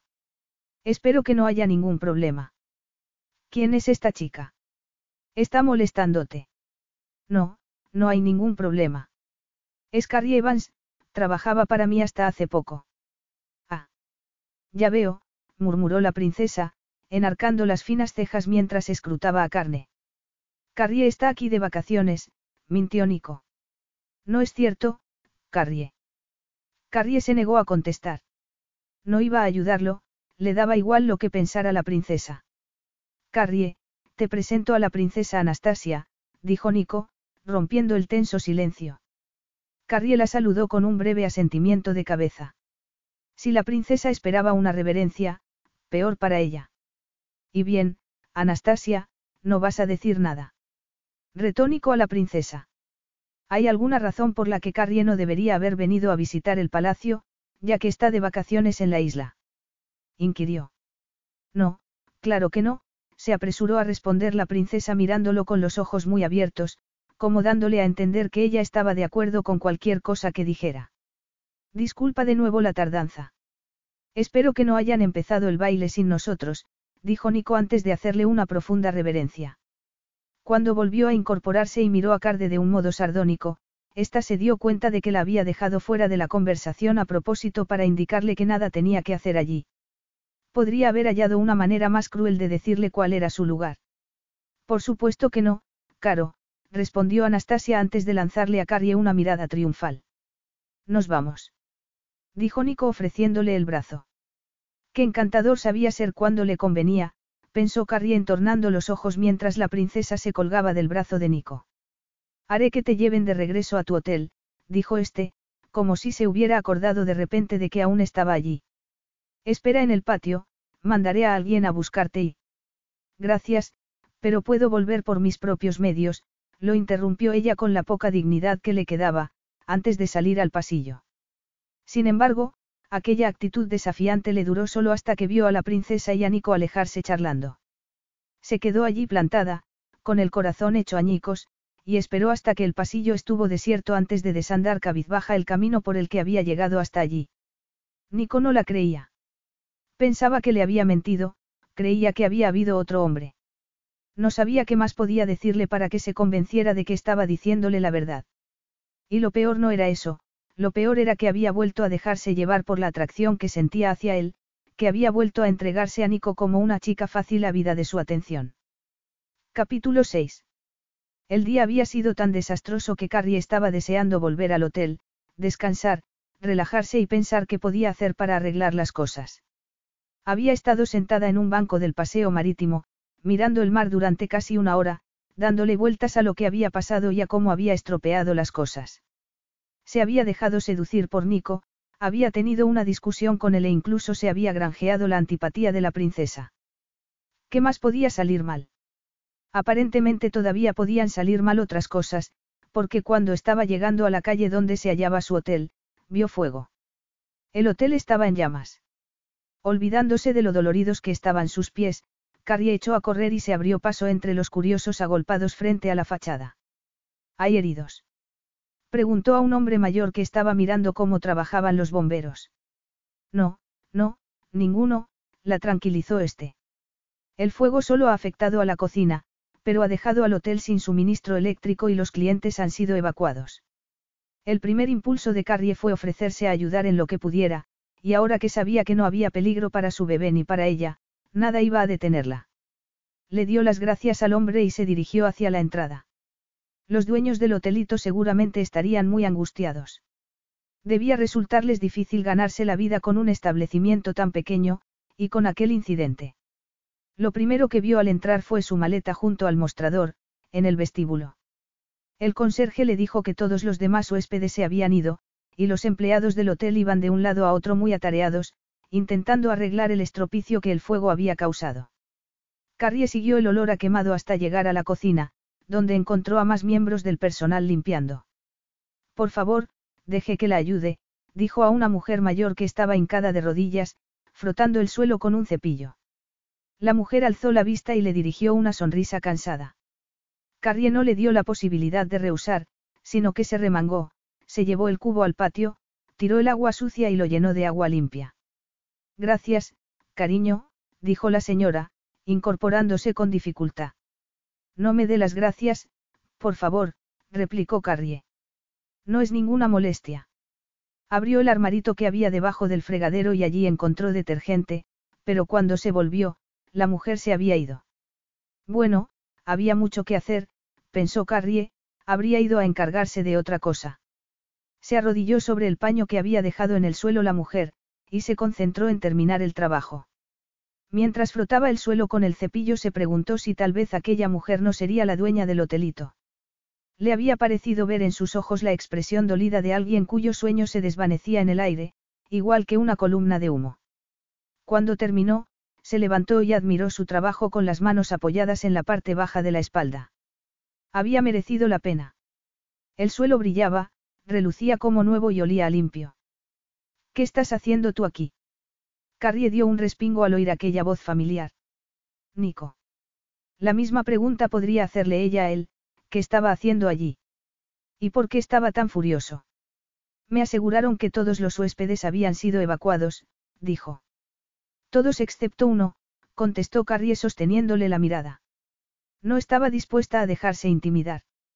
¿Y tú, qué estás haciendo aquí? No deberías estar limpiando suelos en tu estado, la reprendió él. ¿Te ha dicho alguien que lo hicieras? Por supuesto que no, replicó ella irritada. Por si lo dudabas, también soy capaz de hacer cosas por iniciativa propia. La sorprendió ver arquearse una de las comisuras de los labios de Nico. ¿Desde cuándo tenía sentido del humor? ¿Y cómo piensas llegar al hotel en el que se ha realojado al resto de los huéspedes? Preguntó Nico. Pues iré a pie o tomaré un taxi. Ya lo creo que no, dijo con firmeza una voz femenina detrás de ellos. Los dos se volvieron, y Carrie vio en el umbral de la puerta a la mujer a la que había sustituido en la tarea de fregar el suelo. Madre. exclamó Nico. Madre. Carrie lo miró de hito en hito y parpadeó antes de volver la cabeza. Aquella era la princesa Laura. No pienso consentir que dejes que esta joven se vaya a otro hotel, dijo la mujer a Nico. Insisto en que la lleves a palacio. Será mi invitada. Nico no se atrevió a objetar. Este pequeño hotel fue el regalo de bodas que me hizo el padre de Nico cuando nos casamos, explicó la princesa Laura a Carrie. Para mí es muy especial. Por eso cuando supe que se había producido un incendio vine corriendo. Gracias a Dios que los daños no han sido importantes. Carrie no podía dejar de mirarla. La mujer que tenía frente a ella era la abuela de su bebé, además de la princesa Laura de Niroli, y acababa de invitarla a alojarse en el palacio. Aquello era increíble. Consciente de que no era de buena educación mirar a alguien fijamente, Carrie apartó la vista, notando que se le subía el color a las mejillas por la emoción contenida. Esta encantadora joven llegó y, en vez de preocuparse por su equipaje o por a dónde iba a ir, se ha puesto a ayudarnos. ¿No te parece que ha sido muy amable? Comentó la princesa Laura a su hijo. Ya lo creo, Alteza, contestó Nico con cierta tirantez, pues aún parecía seguir enfadado con ella. Nada de títulos aquí, Nico, dijo su madre en tono de reproche. Y tú puedes llamarme Laura, cariño, añadió mirando a Carrie con una cálida sonrisa. Yo me llamo Carrie, Carrie Evans, respondió ella algo más relajada, aunque a Nico no pareciese haberle sentado bien que se hubiese ganado la simpatía de su madre. Hasta hace unos meses trabajaba para Nico, en Londres. Vaya, qué pequeño es el mundo. Carrie está aquí de vacaciones, se apresuró a intervenir Nico, repitiendo la misma mentira que le había dicho a la princesa Anastasia. Bueno, pues en compensación por tu amabilidad me ocuparé personalmente de que tu estancia aquí sea lo más agradable posible, es lo menos que puedo hacer, dijo la princesa Laura a Carrie. Nico, por favor, encárgate para que alguien envíe el equipaje de Carrie al palacio. Ella vendrá conmigo en mi coche. Carrie estaba todavía aturdida por haber llegado al palacio en una limusina de la Casa Real mientras la princesa Laura la conducía a los que serían sus aposentos. Nunca había visto nada parecido. El dormitorio parecía sacado de un cuento de hadas, con las cortinas de muselina, la cama con dosel, los exquisitos bordados de la colcha y los almohadones, adornados con el más fino encaje. El sol se filtraba a través de las contraventanas y el ventilador de palas que giraba en el techo expandía un olor a lavanda y agua de rosas. Era una habitación muy confortable a pesar de lo enorme que era. Y el baño también era una maravilla. Las paredes estaban recubiertas con mármol rosa de Carrara, la bañera era redonda e inmensa, y en las estanterías había tantos productos para el baño y de belleza, que con ellos podría montarse una pequeña tienda. La princesa le había explicado que se los enviaban distintas casas de cosmética de todo el mundo, y le había insistido en que los probara todos. Carrie decidió que le haría caso y se dispuso a darse un baño relajante antes de acostarse. Necesitaba templar sus nervios para intentar hablar con Nico al día siguiente. Nico, que acababa de levantarse, todavía no podía creer lo que estaba ocurriendo. Carrie se alojaba en el palacio por invitación de su propia madre, y eso significaba que no había nada que él pudiese hacer al respecto. Si su madre supiese el verdadero motivo por el que Carrie había ido a Niroli. Se frotó el rostro con las manos, se bajó de la cama y fue hasta la ventana, que se asomaba a los jardines. A lo lejos se divisaba el lago y, en circunstancias normales, aquella vista lo habría relajado, pero en ese momento tuvo que apretar los dientes y volver a recordarse que había sido su madre quien había invitado a Carrie, y que la había animado a moverse por el palacio y sus alrededores como si estuviese en su propia casa. Parecía que eso era lo que estaba haciendo en ese preciso momento, caminando descalza por los jardines. Donde se creía que estaba, en el parque municipal. Tratando de contener su irritación, Nico se dio la vuelta y se sacó la camiseta por la cabeza mientras se dirigía al cuarto de baño, donde se acabó de desnudarse. Luego se metió en la ducha y abrió el grifo. Carrie estaba yendo demasiado lejos. Tenía que averiguar a qué estaba jugando antes de que aquello se le fuera de las manos. Entretanto, en los jardines, Carrie se había sentado a descansar a la sombra de un sauce llorón. Había desayunado con la princesa Laura, y una vez más la amabilidad de esta casi la había llevado al borde de las lágrimas. El hecho de que fuese la abuela de su bebé y no pudiese decirle la verdad la hacía sentirse muy culpable. Dejando a un lado que además era un miembro de la realeza, cualquier niño sería afortunado de tener por abuela a una mujer tan encantadora como la princesa Laura. Carrie se acurrucó sobre el blando y suave césped que crecía bajo el sauce, y le hizo en silencio a su bebé la promesa de que hallaría el modo de solucionar las cosas antes de abandonar Niroli. No sabía cómo, pero tenía que conseguir que Nico entrara en razón, por el bien de su hijo, que de nada tenía culpa. Una ligera brisa se levantó sobre los jardines meciendo las flexibles ramas del sauce, que colgaban sobre ella como una cortina, y Carrie sintió que se le cerraban los ojos. ¿Tienes idea de la impresión que da esto? Carrie se despertó con un respingo al oír aquella voz increpándola y, al alzar la vista, vio a Nico de pie a su lado. Haciéndose visera con la mano sobre los ojos, intentó ordenar sus pensamientos. Debía haberse quedado dormida. No puedes ir por ahí descalza como si esto fuera un parque público y luego echarte en el césped a dormir la siesta. Azorada, Carrie se apresuró a ponerse de pie. Se tambaleó un poco, porque se había levantado demasiado deprisa, y aunque Nico alargó la mano para sujetarla, en cuanto hubo recobrado el equilibrio la soltó. ¿Cuánto tiempo he dormido? inquirió ella. ¿Cómo quieres que lo sepa? Le espetó Nico irritado. Te has propuesto causarme el mayor sonrojo posible mientras estés aquí. Mira qué pelo tienes y cómo te has arrugado el vestido. Pareces un espantapájaros. La ropa que me traje de Londres me da demasiado calor, explicó ella, peinándose el cabello con la mano.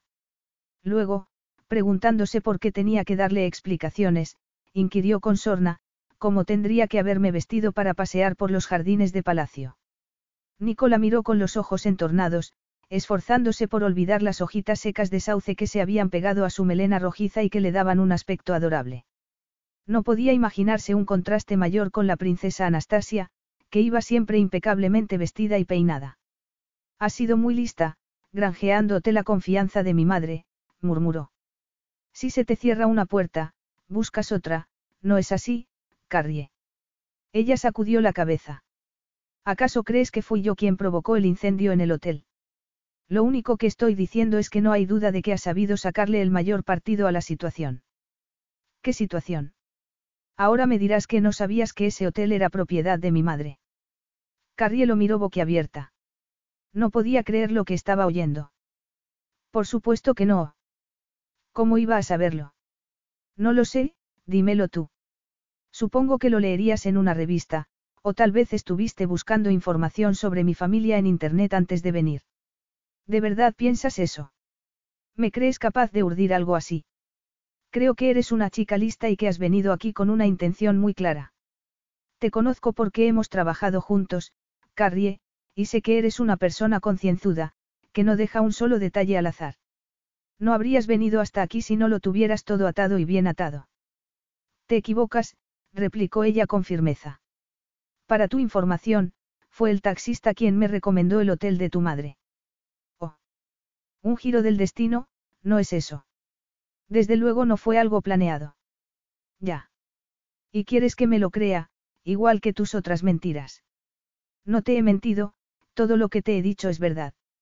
La tensión entre ellos estaba aumentando por momentos, y Nico estaba tan cerca de ella que Carrie podía ver las motitas de color ámbar de sus ojos azules. De pronto, Nico agachó la cabeza y la besó suavemente en la mejilla, a solo unos milímetros de los labios y, para vergüenza suya, Carne se encontró alzando el rostro hacia él, como por inercia, y cerrando los ojos. Ese es tu problema, ¿no es así, Carrie? inquirió él. Eres una chica fácil y has acabado metiéndote en un enredo del que no puedes salir. Carrie volvió a abrir los ojos y apartó el rostro dolida.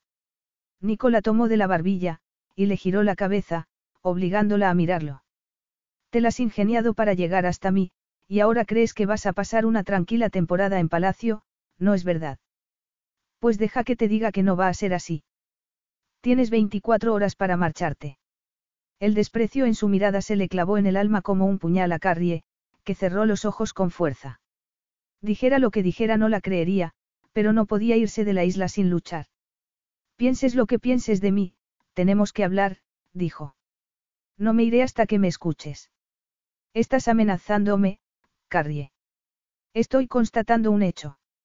Al final, va a ser cierto eso que dicen de que no hay mayor peligro que la ira de una mujer desdeñada. ¿Crees que estoy haciendo esto para vengarme de ti? ¿Por qué si no? Estás diciéndome que piensas que he venido hasta Niroli porque no puedo olvidar lo que pasó entre nosotros. No podía negar que en parte era cierto, pero Nico ya le había dejado claro que no tenía ningún interés en ella, y no iba a perder el tiempo con una causa perdida, no cuando había algo mucho más importante, su bebé.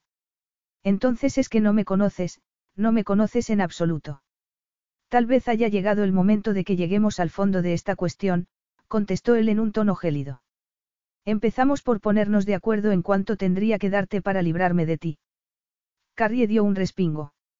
Lo único que te pido es que me concedas media hora de tu tiempo para que hablemos. ¿Cuándo? Mañana, después de la cena, respondió ella. No quería apresurarse. Ya había intentado ser espontánea y directa, y no había funcionado. Nico apretó la mandíbula. Creía haberte dado un plazo de 24 horas para marcharte, le recordó.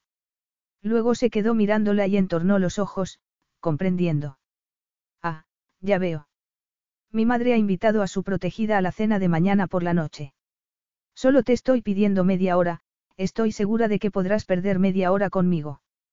Estás segura de muchas cosas, no es así. Carrie decidió no seguirle más el juego. Hasta mañana, Nico, respondió. Luego se dio la vuelta y se alejó, con el corazón lleno de dolor por lo que pensaba de ella. Capítulo 7. A la mañana siguiente, cuando Carrie se despertó, durante unos segundos se sintió desorientada. Solo al incorporarse recordó dónde estaba.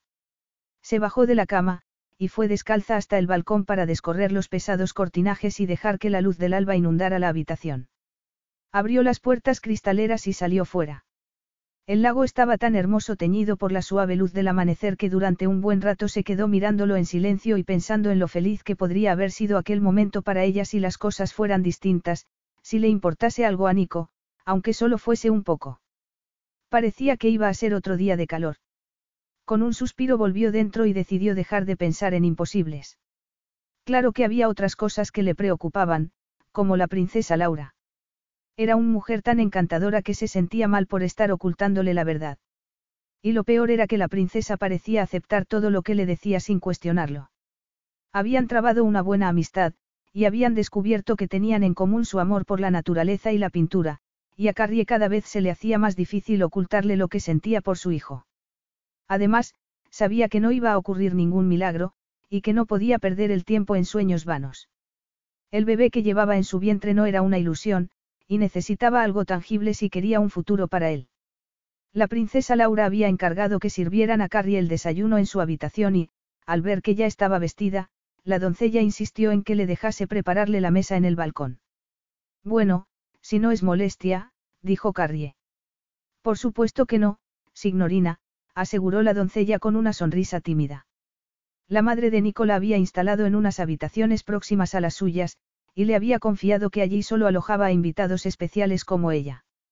Carrie se había sentido aún más culpable cuando le había dicho aquello. No creía que pudiese seguir ocultándole por mucho más tiempo la verdad. En ese momento llamaron a la puerta. Carrie fue a abrir, pero en el pasillo no había nadie. Extrañada, miró a un lado y a otro pero no vio a nadie. Sin embargo, cuando iba a volver a cerrar, vio que en el suelo había un sobre. Lo recogió y leyó la nota que contenía. No podía dar crédito a sus ojos. Era de la princesa Laura, y en ella le pedía que prolongara su estancia en Niroli. Tenemos muchas habitaciones libres, Carrie, y disfruto mucho de tu compañía. Por favor, di que sí. Emocionada, Carrie apretó la cuartilla contra su pecho. Si no supiese quién era el padre de su bebé y pudiese elegir a una abuela para su hijo, sin duda, elegiría a la princesa Laura. Sin embargo, Nico jamás lo permitiría. La princesa Laura tenía todas las cualidades que una abuela debería tener, pero era como un cáliz dorado, fuera del alcance de su bebé.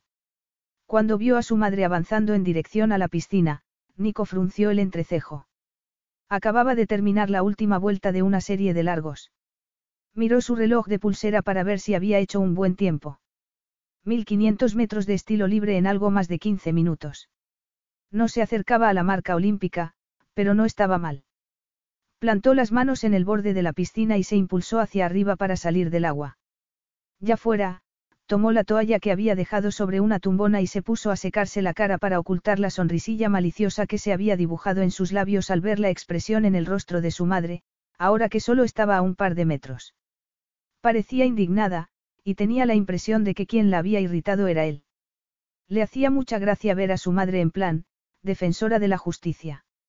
Aunque rara vez alzaba la voz ni se enfadaba, era una mujer fuerte y decidida. Probablemente aquello era lo que la había ayudado a salvarse en el accidente que había segado las vidas de su padre, su tío y su tía. Para su madre había sido un golpe durísimo, pero se había volcado aún más en los proyectos solidarios de las distintas asociaciones con las que colaboraba, y gracias a aquello había logrado sobreponerse poco a poco a la tragedia. Nico acabó de secarse, se lió la toalla en torno a la cintura y miró a su madre, que acababa de pararse frente a él con los brazos en jarras. Le he dicho a Carrie que, como invitada mía que es, puede quedarse tantos días como quiera, anunció. Luego se quedó allí plantada, desafiándolo a contradecir su voluntad, pero Nico no dijo nada, y su madre, dándose por satisfecha, se giró sobre los talones y regresó por donde había venido. Irritado, Nico apretó los dientes mientras la veía alejarse. No iba a tolerar que Carrie campara por el palacio a sus anchas y que se aprovechara de la bondad y la ingenuidad de su madre. Por suerte, ésta parecía no saber nada del supuesto embarazo de Carrie, pero aún así, el que prácticamente hubiese ido a decirle que la dejase tranquila o se las vería con ella, aquella situación era insostenible. Si pudiera, se cargaría a Carrie al hombro, la llevaría al aeropuerto él mismo y la pondría en el primer vuelo que saliese de la isla. Por el momento no tenía más remedio que tolerar su presencia, pero no iba a dejar de vigilarla, y esperaría el momento adecuado para desenmascararla. Necesitas ropa nueva, cariño, era lo que le había dicho la madre de Nico. Si algo había aprendido Carrie en el poco tiempo que llevaba en el palacio, era que a la princesa Laura no podía llevársele la contraria. De hecho, había intentado decirle que podía arreglárselas con lo que tenía, y ella le había impuesto silencio enarcando una ceja. Esa noche había otra cena de gala, le había dicho, a la que ella por supuesto estaba invitada y no podía ir con el vestido de algodón que había comprado en el mercado. La princesa había hecho llamar a la modista y las costureras de palacio, y habían ido a sus aposentos con metros de tela, sedas, tules, satén, habían subido a Carrie a un taburete y aquellas mujeres habían obrado magia con sus tijeras, agujas, y alfileres, confeccionando ante sus ojos el vestido más hermoso que hubiera podido imaginar. Había sido como un sueño. Y quizá lo hubiese disfrutado más si de verdad hubiese sido un sueño, pero sabía que no pertenecía a aquella clase de mundo y que Nico no sentía nada por ella. Adelante, contestó al oír que llamaban a la puerta. Era la joven doncella que la princesa le había asignado. Le hizo una pequeña reverencia. No tienes por qué hacer eso, solo estoy aquí porque me han invitado a quedarme unos días, dijo Carrie incómoda. Ya está aquí su ropa, signorina. La doncella abrió la puerta del todo y Carrie se quedó pasmada al ver desfilar dentro de sus aposentos a varios miembros del servicio cargados con varias cajas y bolsas. Esto debe ser un error, murmuró Carrie preocupada, siguiéndolos hasta el saloncito. Yo no he pedido todo esto. La princesa Laura insiste, la informó la doncella. Tampoco podía rehusar. Los sirvientes ya le habían dejado todo allí y estaban saliendo de nuevo por la puerta. Mientras Carrie permanecía patidifusa en medio de la habitación, la doncella sacó varias prendas de una de las cajas y las llevó al vestidor para colgarlas. ¿Estás segura de que esto no es un error? Muy segura, signorina, contestó la doncella volviéndose hacia ella. La princesa. Sí, ya sé, la princesa insiste, la interrumpió Carrie con una sonrisa. La doncella le devolvió la sonrisa, y Carrie se puso a ayudarla. Cuando colgaron el vestido que le habían hecho para la cena de esa noche, Carrie no pudo evitar quedarse mirándolo admirada. Era una auténtica obra de arte y lo habían confeccionado en un tiempo récord. Verdaderamente, parecía cosa de magia.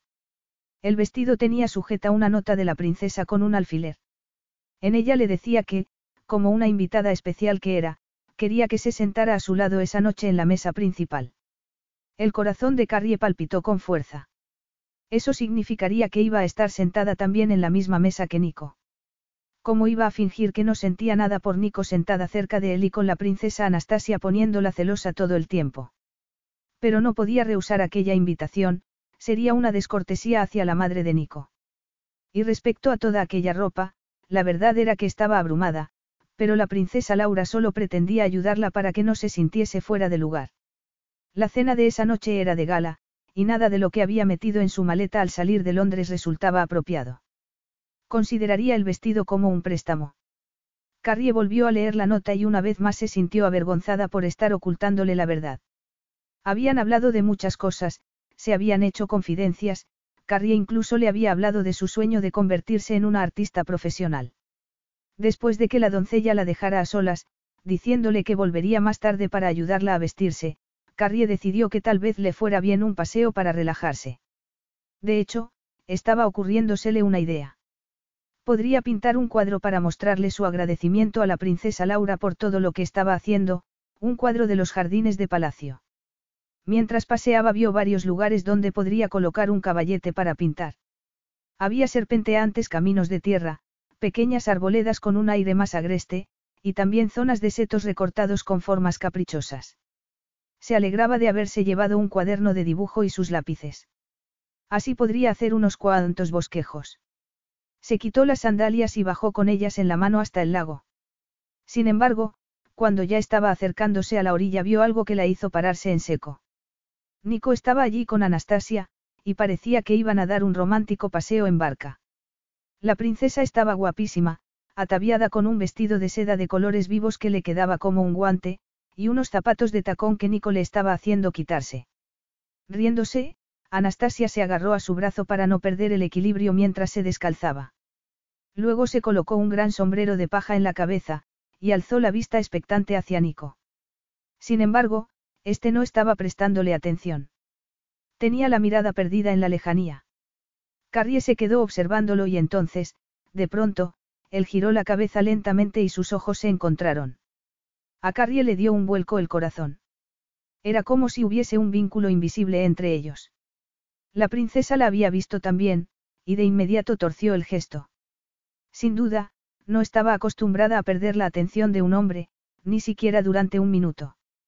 Tiró de la manga a Nico, y este se volvió hacia ella. Luego esbozó una gentil sonrisa, y le ofreció la mano para ayudarla a subir a la barca. Eran la pareja perfecta, pensó Carrie celosa. Los dos tan guapos, con tanto estilo. Comparada con ellos, se sentía insignificante, minúscula como una mota de polvo. Quería darse la vuelta y salir corriendo de regreso al palacio, pero era como si sus pies se negasen a moverse, obligándola así a contemplarlos mientras se alejaban en la barca. Nico iba concentrado en remar, pero la princesa, sin duda consciente de que estaba mirándolos, se echó el cabello hacia atrás y dejó escapar otra de esas risitas tontas tan irritantes. Desear el mal a los demás no era muy piadoso, pero en ese momento Carrie se encontró deseando con todas sus fuerzas que la barca volcase y aquella presuntuosa se cayese al agua. Capítulo 8. Mientras se preparaba para la cena de esa noche, Carrie estaba nerviosa y excitada a partes iguales. También estaba decidida a no dejar en mal lugar a la princesa Laura. Quería dar la mejor imagen posible de sí misma, pero poco podía imaginar la calamidad que se avecinaba cuando la doncella fue a buscar el vestido al armario. Carrie se asustó al oír el grito ahogado que dejó escapar, y fue corriendo al vestidor. ¿Qué ocurre? ¿Estás bien?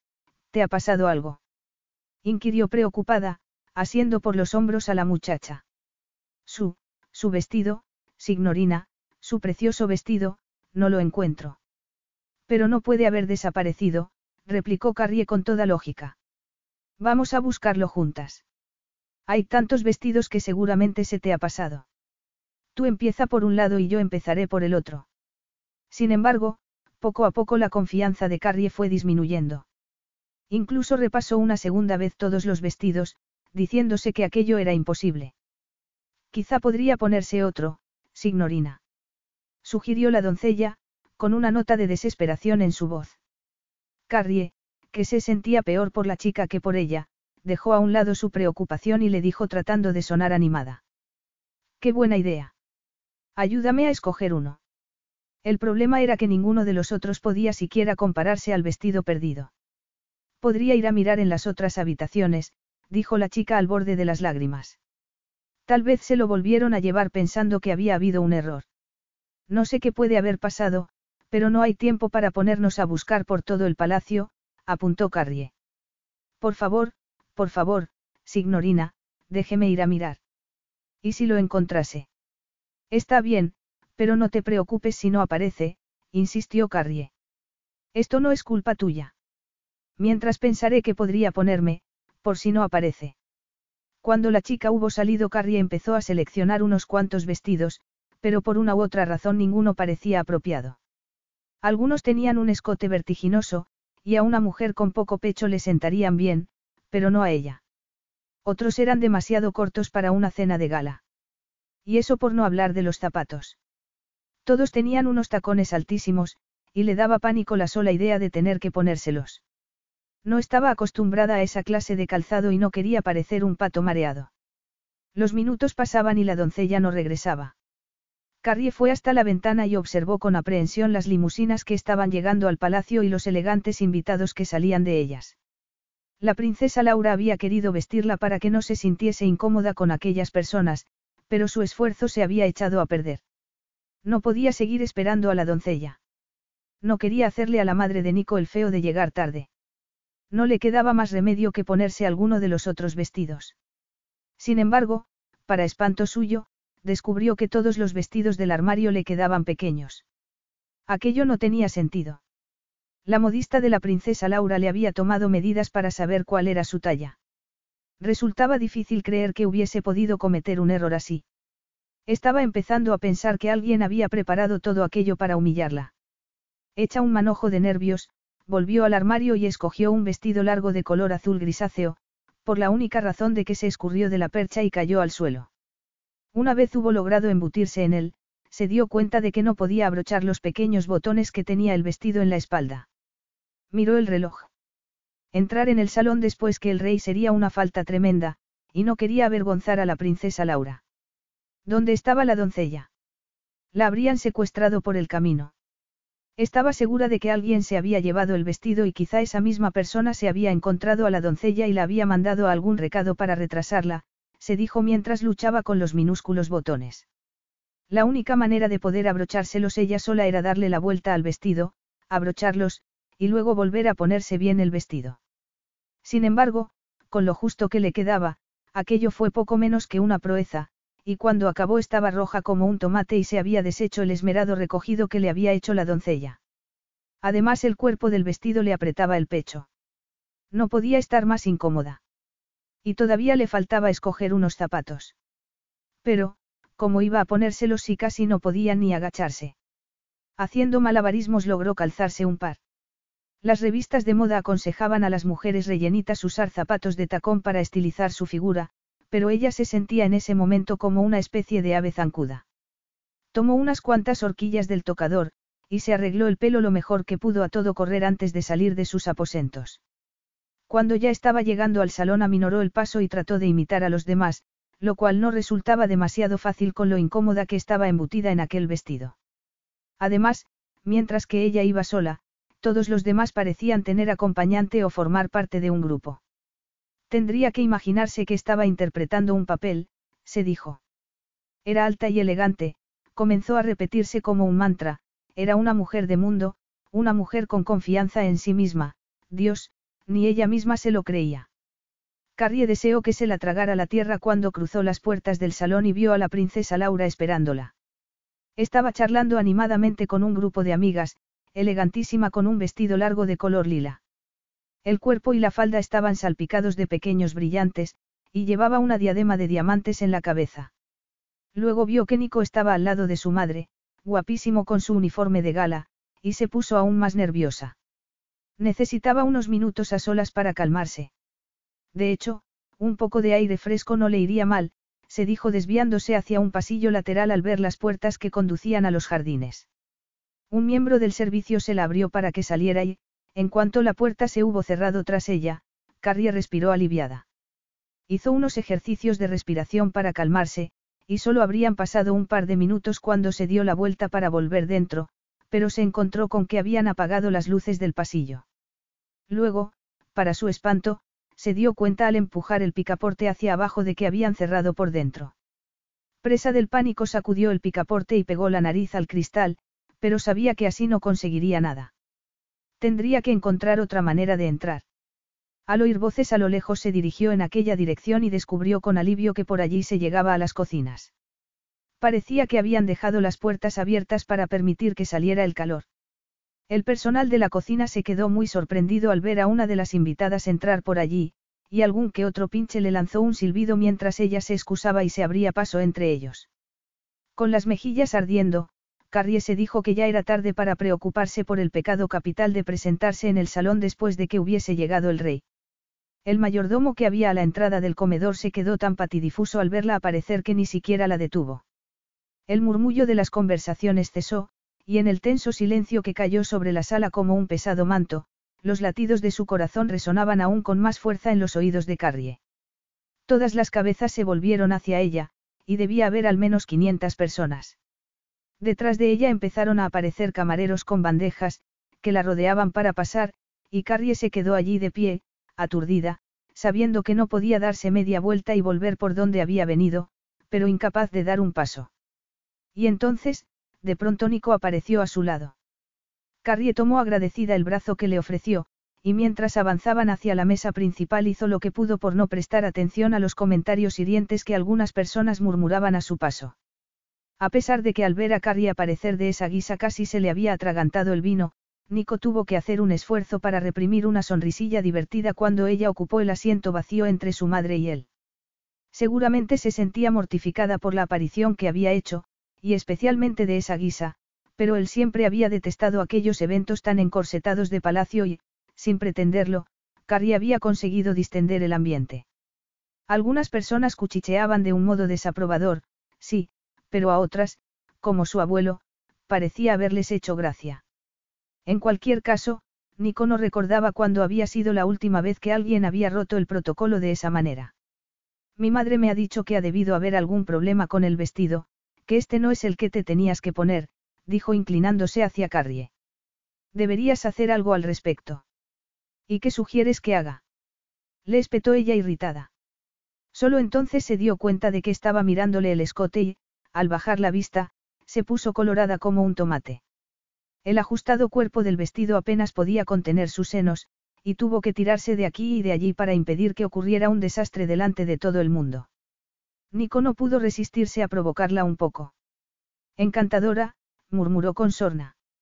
Tanta gracia, tanto estilo, desde luego, para ser una invitada de la Casa Real has dado la nota.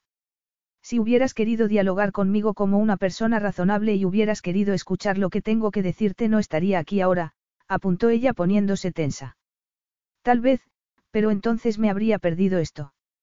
A lo mejor a ti te parece gracioso porque estás acostumbrado a asistir continuamente a este tipo de actos y estás muy relajado, pero te aseguro que ponerse en ridículo delante de 500 personas, a mí personalmente no me divierte en absoluto.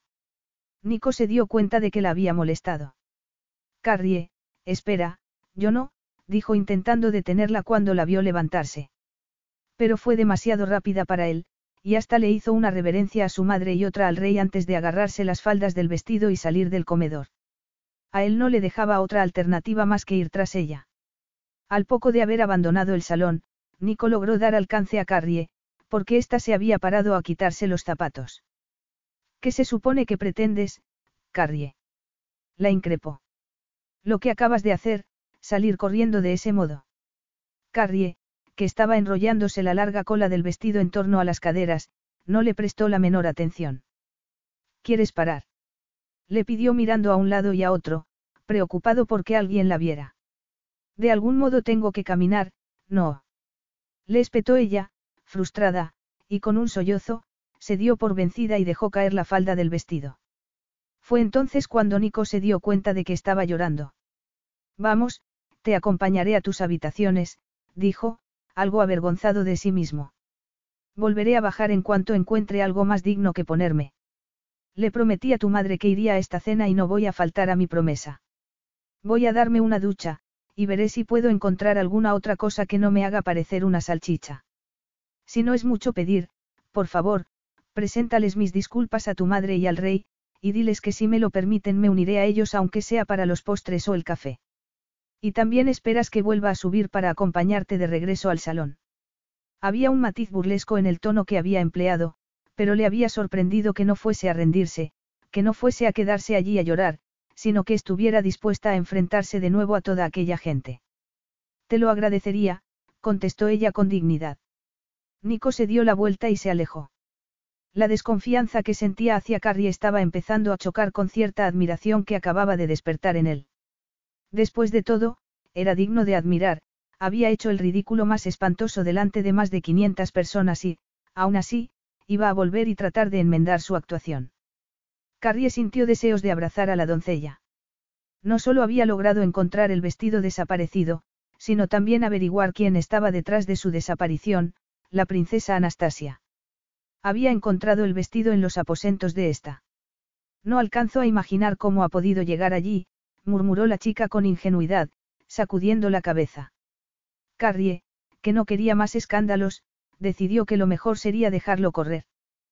Tenía cosas más importantes en que pensar. Por ejemplo, cómo ganarse la confianza de Nico, y una pelea con la princesa Anastasia no la ayudaría a conseguirlo. Seguro que ha sido un error, contestó.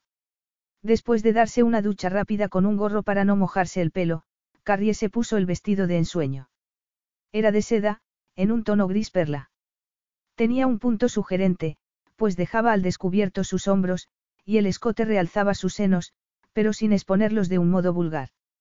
Además, la doncella había encontrado un par de manoletinas de ante de un color casi idéntico y, cuando se las calzó, Carrie se sintió en el cielo. Era como ir en zapatillas. Luego, para completar el conjunto, la muchacha le dio un fino chal de color plateado. Por si hace frío, signorina, dijo. ¿Por qué no se sienta en el tocador y le arreglo el cabello? Carrie tomó asiento, y la doncella le hizo un gracioso recogido que adornó con dos capullos de rosa blancos. Cuando se levantó y se miró en el espejo de pie, Carrie se quedó boquiabierta. No puedo creer que esta sea yo, murmuró. Parece sorprendida, signorina, señaló la chica divertida, y no sé por qué, es usted muy guapa. Carrie estaba segura de que la muchacha estaba diciéndolo solo por ser amable, pero aún así apreció el cumplido. Gracias por todo, dijo con sinceridad. No hay de qué, signorina. Soy la doncella personal de la princesa Laura y me insistió en que la cuidara bien. Cuando la doncella se retiró, Carrie se sentía mucho más optimista de lo que se había sentido desde su llegada a Niroli. De pronto se acordó de Nico y de la promesa que le había hecho de que volvería a subir para acompañarla de regreso al salón. ¿Y por qué iba a esperarlo? se dijo. ¿Por qué darle la impresión de que era incapaz de hacer aquello sola? Debía demostrarle que era una mujer independiente. Solo así se convencería de que no quería nada de él, solo que reconociera a su hijo. Sin embargo, la idea de tener que enfrentarse de nuevo a toda aquella gente tan elegante, de tener que bajar y entrar sola en el salón, la había hecho palidecer. No iba a dejar que los nervios la hicieran echarse atrás. Volvió a sentarse frente al tocador y se aplicó un poco de colorete, rímel y brillo de labios. Lista. Ahora nada la detendría. Nico volvió a mirar su reloj. Había estado esperando, imaginaba que Carrie le pediría a la doncella que enviase a alguien para avisarlo de que subiera a buscarla. Claro que él tampoco le había dicho que lo hiciera, así que quizás simplemente estuviera esperándolo. Y si la hacía esperar más tiempo acabaría poniéndose nerviosa, y sería capaz de bajar por su cuenta. Nico no quería arriesgarse a que se produjese otra escena, e iba a levantarse cuando por el rabillo del ojo vio movimiento en las puertas de entrada del salón. Se giró hacia allí, y lo que vio hizo que casi se cayera de la silla. Carrie acababa de entrar. Sola. Su aparición había dejado a todo el mundo boquiabierto, igual que a él. Estaba, estaba preciosa. Permaneció en el umbral de la puerta, erguida, con un porte elegante y digno. Nico no podía dar crédito a aquella transformación que se había obrado en Carrie, y no podía apartar los ojos de ella. El vestido dejaba al descubierto sus bonitos hombros, su piel parecía resplandecer y había en sus ojos un brillo especial. Y, sin embargo, era más que eso, mucho más. Estaba sencillamente radiante. Tal vez fuera el fulgor de ese espíritu indomable que habitaba dentro de ella. Los demás invitados, al igual que él, se habían quedado quietos y callados, como si todos estuviesen conteniendo el aliento, esperando a ver qué iba a hacer. Nico no se atrevía siquiera a ir hacia ella por temor a romper el hechizo. Quería quedarse allí sentado, admirando a aquella exquisita criatura. Los ojos de Carrie se encontraron entonces con los suyos, y avanzó con paso calmado por el salón hasta llegar frente a él. Estás preciosa, murmuró Nico, poniéndose de pie. Habría querido decir mucho más, pero en ese momento no encontraba palabras. Lo único que sabía era que aquella mujer que estaba delante de él era maravillosamente compleja y fascinante, y que la deseaba. Gracias. Resultaba irónico que de pronto Carrie fuese la que estuviese digna y tranquila, y que él en cambio se sintiese como un adolescente. Y entonces, sin casi ser consciente de lo que hacía, dio un paso atrás y le hizo una profunda reverencia, como la que haría a una reina. Capítulo 9. Los discursos al final de la cena estaban haciéndosele interminables a Carrie, y con Nico a su lado le resultaba difícil concentrarse. Parecía que durante la cena Anastasia había persuadido a alguien para que le cambiara el sitio, porque cuando Carrie había vuelto, la había encontrado sentada a la derecha de Nico. Este, que sin duda tenía experiencia en esa clase de situaciones, se estaba comportando de un modo muy cortés, dividiendo su atención a partes iguales entre ambas, pero aún así Carrie no podía evitar sentirse celosa. La princesa Laura había estado entreteniéndola con anécdotas de la infancia de Nico, que seguramente no habría oído mucha gente. Aquellas anécdotas lo hacían parecer casi humano, pero luego Carrie se recordó que quien estaba contándoselas era su madre, y que era evidente que la princesa Laura sentía adoración por sus hijos. La risa de Anastasia era lo único que la irritaba, porque cada vez que la oía se encontraba pensando que, a pesar del cumplido que le había hecho Nico, no podía competir con una belleza como ella. De hecho, cada vez que Nico la miraba, Carrie se preguntaba si lo estaría haciendo para asegurarse de que estaba conduciéndose como era debido y que no iba a avergonzarlos a él ni a su familia. El rey fue el siguiente en hablar, y Carrie se esforzó por concentrarse en lo que estaba diciendo. El anciano monarca comenzó hablando de la princesa Anastasia y glosando todas sus virtudes. Nico asentía con la cabeza, y Carrie sintió que la confianza en sí misma la abandonaba.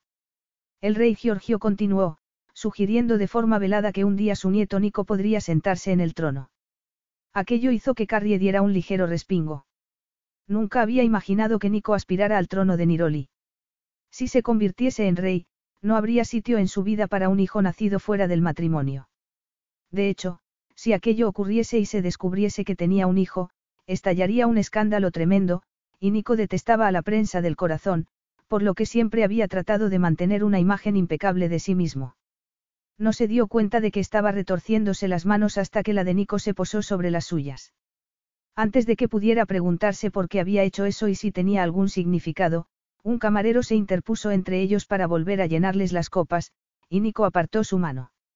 Luego la orquesta comenzó a tocar y Nico se puso de pie, pero no se volvió hacia ella, sino hacia Anastasia, y fue a esta a quien ofreció su brazo. Carrie sintió que los celos se apoderaban de ella de nuevo mientras observaba cómo iban a hacerle una reverencia al rey antes de dirigirse a la pista de baile. Era el primer baile, se dijo, decidida a no perder el ánimo. La princesa Anastasia era la invitada de honor y naturalmente se esperaría de Nico que bailase con ella el primer baile. Era su deber. Sin embargo, verlos juntos, comprender lo buena pareja que hacían y saber que todo el mundo debía estar pensando lo mismo, le partía el corazón. No estaba segura de poder soportar aquello mucho más. No, tenía que ser capaz, se dijo con firmeza. Por su hijo sería capaz de soportar cualquier cosa. Cuando Nico regresó a la mesa con Anastasia, vio que Carrie se había puesto pálida y que parecía estar rehuyendo su mirada. Su abuelo tampoco tenía buen aspecto. En el poco tiempo que llevaba en la isla, había advertido el deterioro de su salud y comprendía su urgencia por designar un sucesor que asegurara la continuidad de la dinastía. Quizá debería acceder a sucederlo, como le había pedido, y poner fin a su inquietud. Al fin y al cabo, era lo único que su abuelo le había pedido en toda su vida. Había una infinidad de razones por las que no quería ocupar el trono, pero en ese momento se encontró sopesando las razones por las que su conciencia le decía que debería hacerlo. Vería más a su familia, su abuelo se quedaría más tranquilo. Pero, ¿y su negocio? Aunque lo trasladara a la isla, un monarca no podía trabajar y reinar.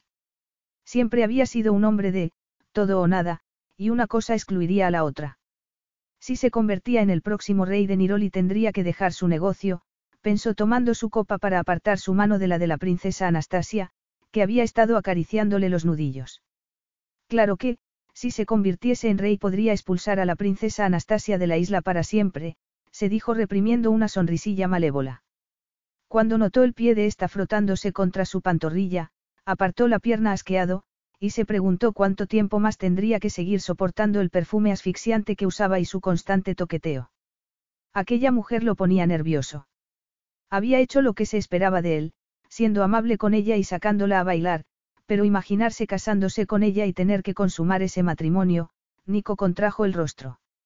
La sola idea le daba escalofríos. Volviendo al asunto de la sucesión, no era que pensase que no podría ser un buen rey.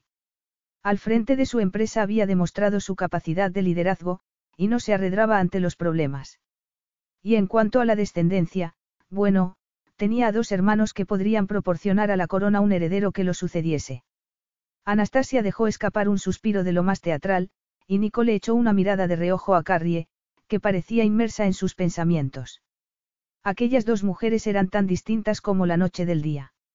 Excusándose con Anastasia, se levantó de su asiento y fue con su madre, que estaba junto a la pista de baile charlando con dos viejas damas.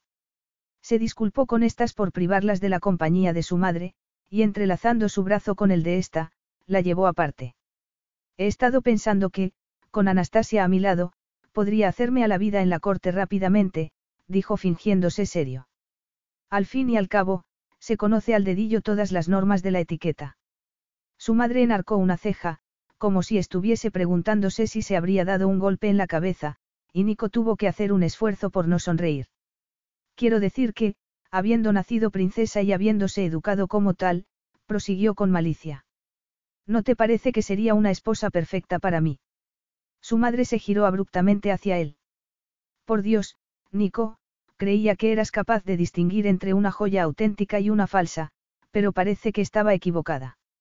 Nico sonrió divertido, pero también satisfecho con su respuesta, y su madre sacudió la cabeza y murmuró algo ininteligible antes de volver con las dos señoras. Nico se volvió hacia la mesa, donde seguía sentada Carrie, tan callada, tan modesta, tan discreta, y se quedó observándola con las manos entrelazadas a la espalda. Lo complacía saber que solo él conocía a la otra Carrie, la Carrie apasionada, sensual, más que ninguna otra cosa en ese momento ansiaba estar a solas con ella. De pronto, como si hubiese sentido que la estaba mirando, Carrie giró la cabeza y los ojos de ambos se encontraron. Nicole hizo un gesto con la cabeza para indicarle que quería salir de allí. Ella vaciló un instante, pero luego se puso de pie e hizo una reverencia al rey para excusarse, pero éste estaba escuchando a uno de sus consejeros y no le prestó demasiada atención. Todo el mundo estaba charlando, bebiendo o bailando, nadie los echaría en falta si se marchaban, pensó Nico. Tampoco le importaba que se diesen cuenta de que se habían marchado. Había cosas que no podían esperar. ¿No vas a invitarme a pasar? Preguntó Nico a Carrie cuando llegaron a los aposentos de esta. Ella escrutó su rostro en silencio. Invitarlo a pasar y atenerse a las consecuencias, invitarlo a pasar y entregarse a él una vez más sin condiciones. No podía decirse siquiera que fuesen amantes. Para Nico era solo la mujer con la que aliviaba su frustración, y una forma de pasar el tiempo cuando estaba aburrido o cuando disponía de unos minutos libres antes de atender sus obligaciones.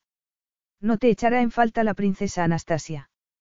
Al oír aquella pregunta, las comisuras de los labios de Nico se arquearon. Había fuego en sus ojos, y Carrie sabía que él no tenía intención de responder, pero aún así no podía reprimir lo que sentía por él. Pensar en la princesa Anastasia la ponía tan celosa, quería reclamar a Nico para sí, tatuarse su nombre y hacer que Anastasia desapareciese de una vez por todas. Los ojos de Nico brillaron divertidos, como si pudiese leer los pensamientos que estaban cruzando por su mente. Aquella muestra de humor resultó más potente que el deseo para Carrie, porque apuntaba a la complicidad que ansiaba que hubiese entre ellos. ¿Y cómo podría resistirse a esa sonrisa picará, o fingir que no estaban resonando en sus oídos los fuertes latidos de su corazón? Lo tomó de la mano para llevarlo dentro, y luego cerró la puerta tras ellos. De inmediato notó cómo Nico se relajaba. Era casi como un proceso de curación, como si hallasen una especie de liberación en el otro. Cuando los dedos de Nico descendieron por sus brazos desnudos, un gemido ahogado escapó de los labios de Carrie. Estaba diciéndole que lo necesitaba, que lo deseaba. Sabía que no había necesidad de palabras, que Nico la comprendería. Bésame, murmuró echando la cabeza hacia atrás para mirarlo a los ojos. Cuando los labios de Nico se posaron sobre los suyos e invadió su boca con la lengua, Carrie sintió que se derretía. Se aferró a sus hombros y se apretó contra él, ansiosa por sentirlo más cerca, y se regocijó en cómo la chispa de la pasión prendía de inmediato entre ellos. La insistente presión de la erección de Nico entre sus muslos no era suficiente, quería que la hiciera suya, a cualquier precio. A cualquier precio. No. exclamó apartándose de él, alejándolo de ella. No puedes tener a tu disposición lo que quieres en el momento en que lo quieres, Nico. El eco de sus palabras resonó en la habitación, pero Carrie no podía creerse que las hubiera pronunciado. Nico no contestó. No puedo seguir haciendo esto, Nico, dijo Carrie. No puedo. Está destrozándome por dentro. Esas últimas palabras no llegaron a cruzar sus labios, porque no quería que él supiese hasta qué punto le afectaba el modo en que estaba tratándola, y sin saber de dónde, sacó fuerzas de flaqueza para no intentar retenerlo cuando Nico se dio la vuelta y salió. Aquella noche Carrie tuvo un sueño cruel. En su sueño Nico no se iba, sino que se quedaba con ella y hacían el amor como siempre había soñado, con ternura, y Nico la miraba a los ojos y le decía que la quería. Claro que aquella Carrie del sueño no era ella. Era una princesa con un hermoso vestido, una Carrie con confianza en sí misma porque sabía lo hermosa que era y que tenía una larga lista de pretendientes. La Carrie del sueño no estaba enamorada de Nico hasta el punto de estar ciega a la existencia de otros hombres, y era lista y sutil, y había conseguido llevar a Nico a sus aposentos atrayéndolo hacia sí con un dedo y sonriéndole de un modo seductor.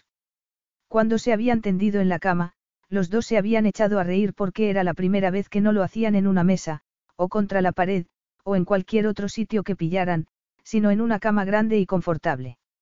Habían pasado juntos toda la noche, haciéndose confesiones, y entonces, y entonces Carrie se había despertado, y se había sentido terriblemente vacía al darse cuenta de que solo había sido un sueño.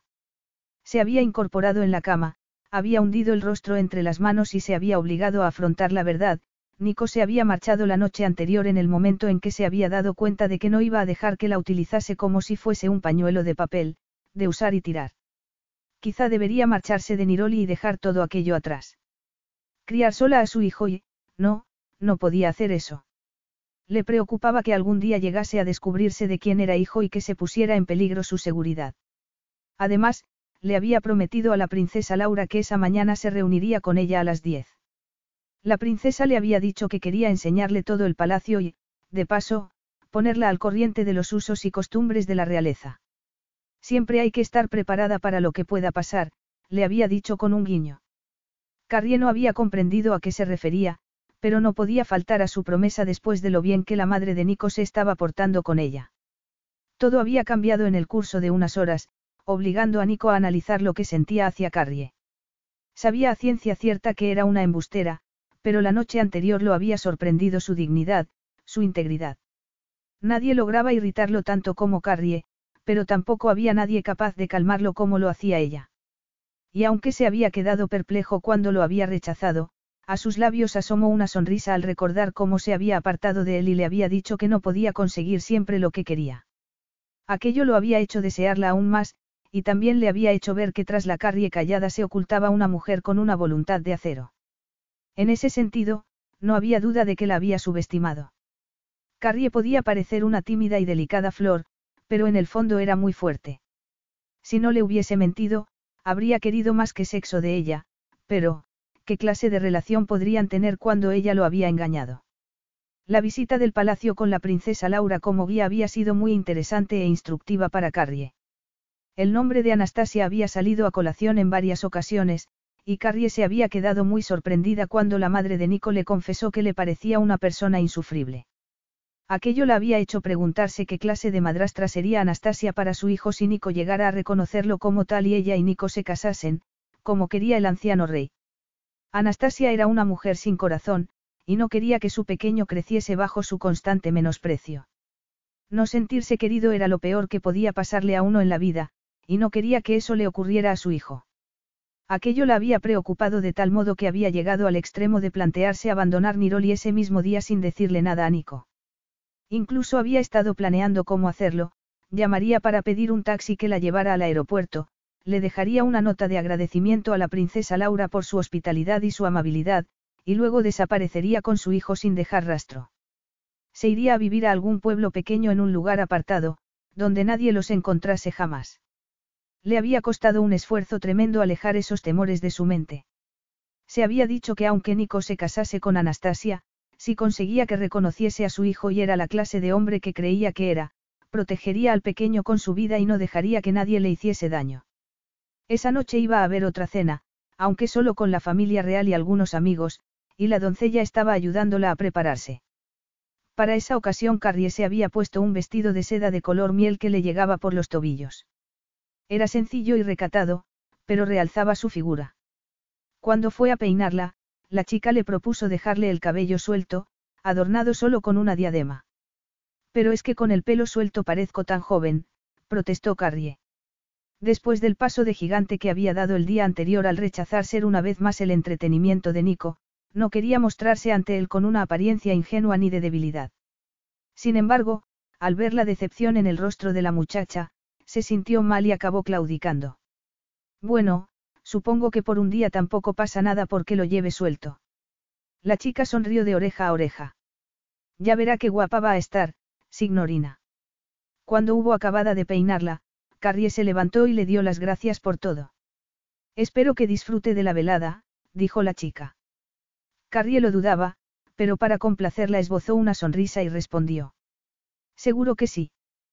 Capítulo 10. La cena se había alargado demasiado, pensó Nico cuando estaban terminando el postre, mientras observaba a Carrie. Como ya estaba acostumbrado a que ocurriera, al poco ella pareció advertir que estaba mirándola y giró el rostro hacia él, pero apartó la vista casi de inmediato. Bajo la esmerada tutela de su madre, estaba adquiriendo más confianza en sí misma, hasta el punto de que esa noche cualquiera habría pensado que ella era la princesa y Anastasia una impostora. A su abuelo le parecía encantadora, igual que a su madre, así que él era el único que faltaba por convencerse. Sin embargo, no podía negar que le complacía ver la dignidad y la naturalidad con que había reaccionado en distintos momentos de la cena a los comentarios condescendientes de Anastasia. Cada vez detestaba más a aquella mujer. No tenía clase, y el único motivo por el que no había salido en defensa de Carrie había sido porque ésta le había dirigido una mirada para pedirle que no interviniera. Además, tenía que admitir que se había divertido viendo a Carrie poner a Anastasia en su sitio. Esta parecía haberse dado cuenta de que haría mejor encerrar la boca, y hacía ya un rato que había empezado a aburrirse soberanamente. Nunca mejor dicho. Aquella clase de vida no era para él, y esa era una de las razones por las que no quería quedarse en Niroli, pero no podía irse de la isla sin dar una respuesta a su abuelo y arreglar cierto asunto que tenía pendiente. Se puso de pie, hizo una reverencia a su abuelo, otra a su madre y luego, dirigiéndose a Carrie, dijo. Carrie, creo que querías que habláramos, ¿no es así? Todos los demás se quedaron callados mientras Carrie se inclinaba también ante el rey y la princesa Laura para luego rodear la mesa y unirse a él. Gracias, dijo Nico cuando hubieron salido del elegante comedor. No habría podido soportar a esa mujer ni un minuto más. Carrie se dijo que no podía estar refiriéndose a nadie más que a Anastasia, pero no quería hacerse ilusiones vanas. Era posible que Nico solo estuviese tratando de congraciarse con ella para que bajara la guardia. Vamos, iremos a mis habitaciones, dijo él echando a andar. Había dado por hecho que iba a seguirlo, pensó Carrie sin moverse de donde estaba. Era como si no hubiese servido de nada lo que le había dicho la noche anterior, como si Nico pensara que las cosas habían vuelto a la normalidad. ¿Y por qué no iba a pensar así? Al fin y al cabo, se había levantado sin rechistar de la mesa para ir con él. Era evidente que estaba cansado de estar sentado escuchando tediosas conversaciones. Quería hacer un poco de ejercicio, y no solo estirar las piernas. Nico quería sexo y ella estaba a mano. ¿No vienes? inquirió él volviéndose al ver que no lo seguía. Tal vez la biblioteca, apuntó ella. La biblioteca. Repitió él frunciendo el entrecejo.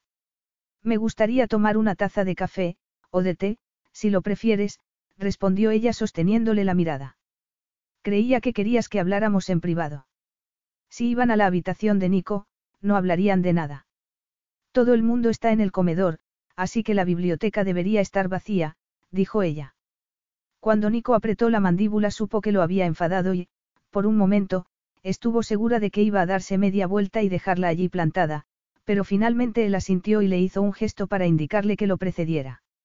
Ya en la biblioteca, Nico llamó para pedir que les llevaran café y, mientras esperaban, se quedó junto a la ventana, de espaldas a Carrie. Parecía como si quisiera mostrarle su desaprobación porque hubiera pasado de ser tan complaciente a volverse de repente completamente impredecible. Carrie, que se había sentado en un sillón orejero de cuero de color granate, permaneció al borde del asiento y no se movió hasta que regresó el camarero con el café. Nico se giró y le dijo que no los molestaran, y que él llamaría cuando quisiera que fueran a recoger la bandeja. El camarero hizo una ligera reverencia y se retiró. Carrie tomó la cafetera y sirvió un poco en una taza que le tendió a Nico, pero este declinó.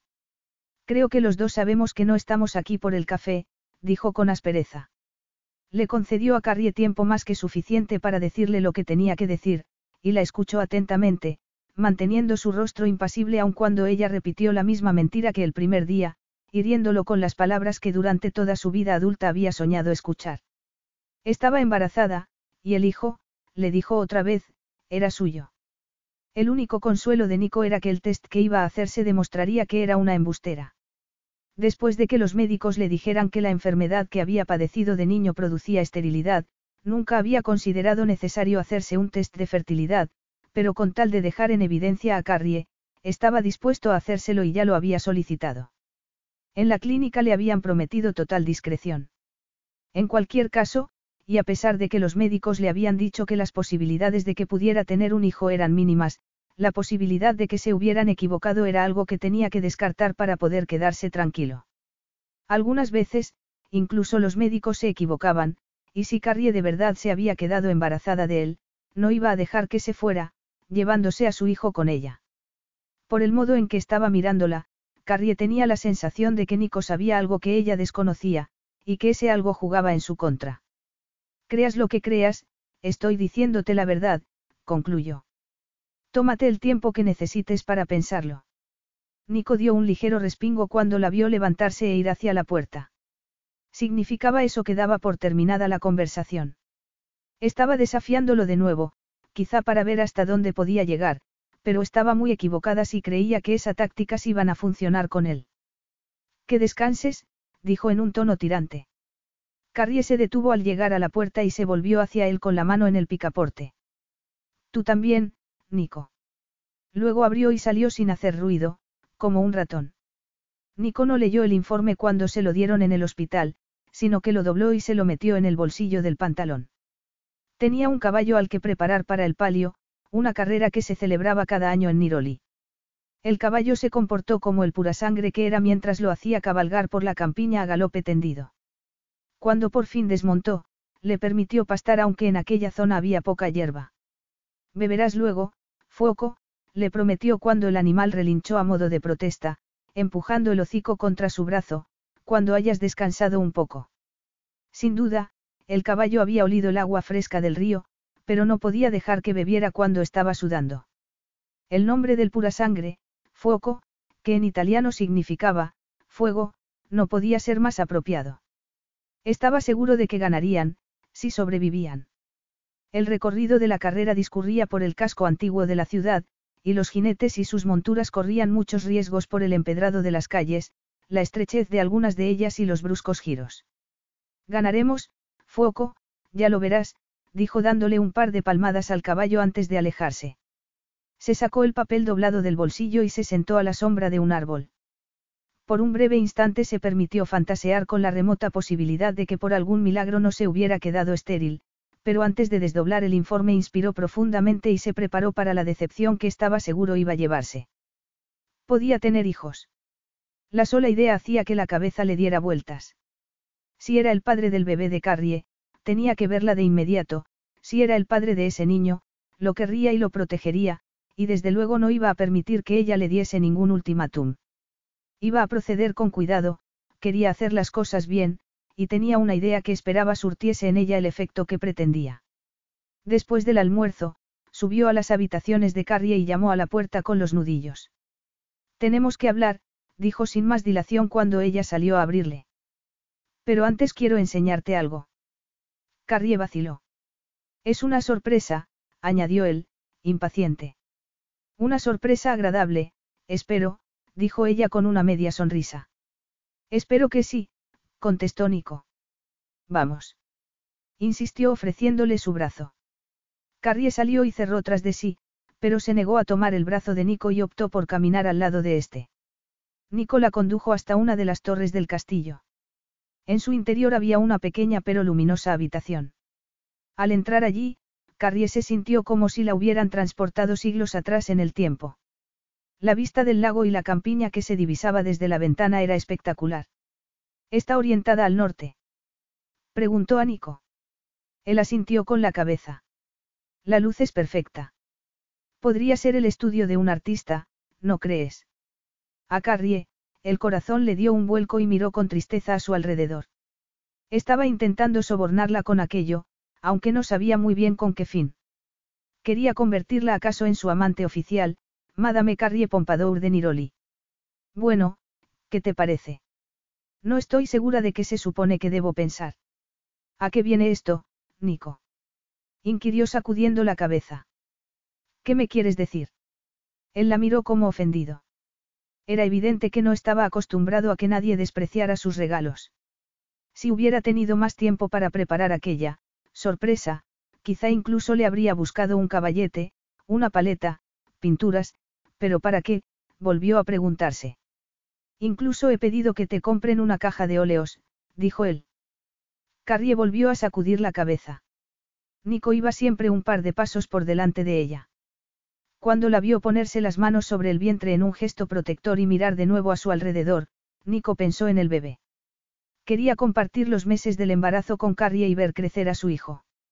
No podía quitarle eso, no se lo permitiría. Esto es para ti, le reiteró con impaciencia cuando Carrie se volvió hacia él. Solo quiero que seas feliz. Vas a ser madre pronto. El que al menos hubiera aceptado aquello hizo que Carrie se sintiera aliviada, pero tenía la sensación de que había algo más. Nico, hay algo que no estás diciéndome, no es verdad. Puede ser, admitió él. ¿Y qué es? El miedo invadió el corazón de Carrie cuando el silencio se prolongó antes de que Nico volviera a hablar. Después de una enfermedad que tuve de niño, los médicos dijeron que no podría tener hijos. Carrie lo miró con los ojos muy abiertos. Pero se equivocaban, prosiguió él. Hasta hoy creía que tenían razón, pero me he hecho una prueba de fertilidad y no soy estéril. Oh, Nico, murmuró Carrie acercándose a él. Le tomó una mano y se la llevó a la mejilla. De pronto estaba empezando a comprender muchas cosas. Pensó que tal vez la imposibilidad de formar una familia lo había empujado a coquetear con el peligro, porque probablemente sentía que no tenía nada que perder, y su brusquedad sin duda no era más que una manera de evitar que los demás se acercaran a él y descubrieran su secreto, un secreto doloroso que había querido ocultar. Capítulo 11. El bebé que llevas en tu vientre podría ser mío, dijo Nico, casi incapaz de contener su dicha. El resultado de aquella prueba lo había cambiado todo, su visión del mundo, de Carrie, de él mismo. Carrie sintió una punzada en el pecho al comprender que seguía sin creerla. Podría ser repitió angustiada, con un hilo de voz. Y si es así, continuó él sin escucharla, te quedarás conmigo y... ¿Eso es una invitación o estás prohibiéndome que me vaya? Lo interrumpió ella con aspereza. Nico se quedó aturdido por aquel repentino cambio en ella, sobre todo por lo tierna que se había mostrado con él hacía un momento. Yo creía, pensaba que te alegrarías cuando finalmente te convenciese de que vamos a tener un hijo, que te alegrarías como yo, le dijo Carrie. Y me alegro, le aseguró Nico. Carrie se apartó de él y fue hasta la ventana. De todos modos, no podré saber si de verdad soy el padre hasta que el bebé haya nacido, dijo él rompiendo el silencio. Podríamos empezar por hacerte una prueba inicial a ti. Se toma una muestra de saliva con un bastoncillo, se analiza, de hecho los resultados los tendremos enseguida porque. Porque eres un miembro de la familia real. Aventuró ella irritada, volviéndose hacia él. No hagas esto más difícil de lo que tiene que ser, Carrie.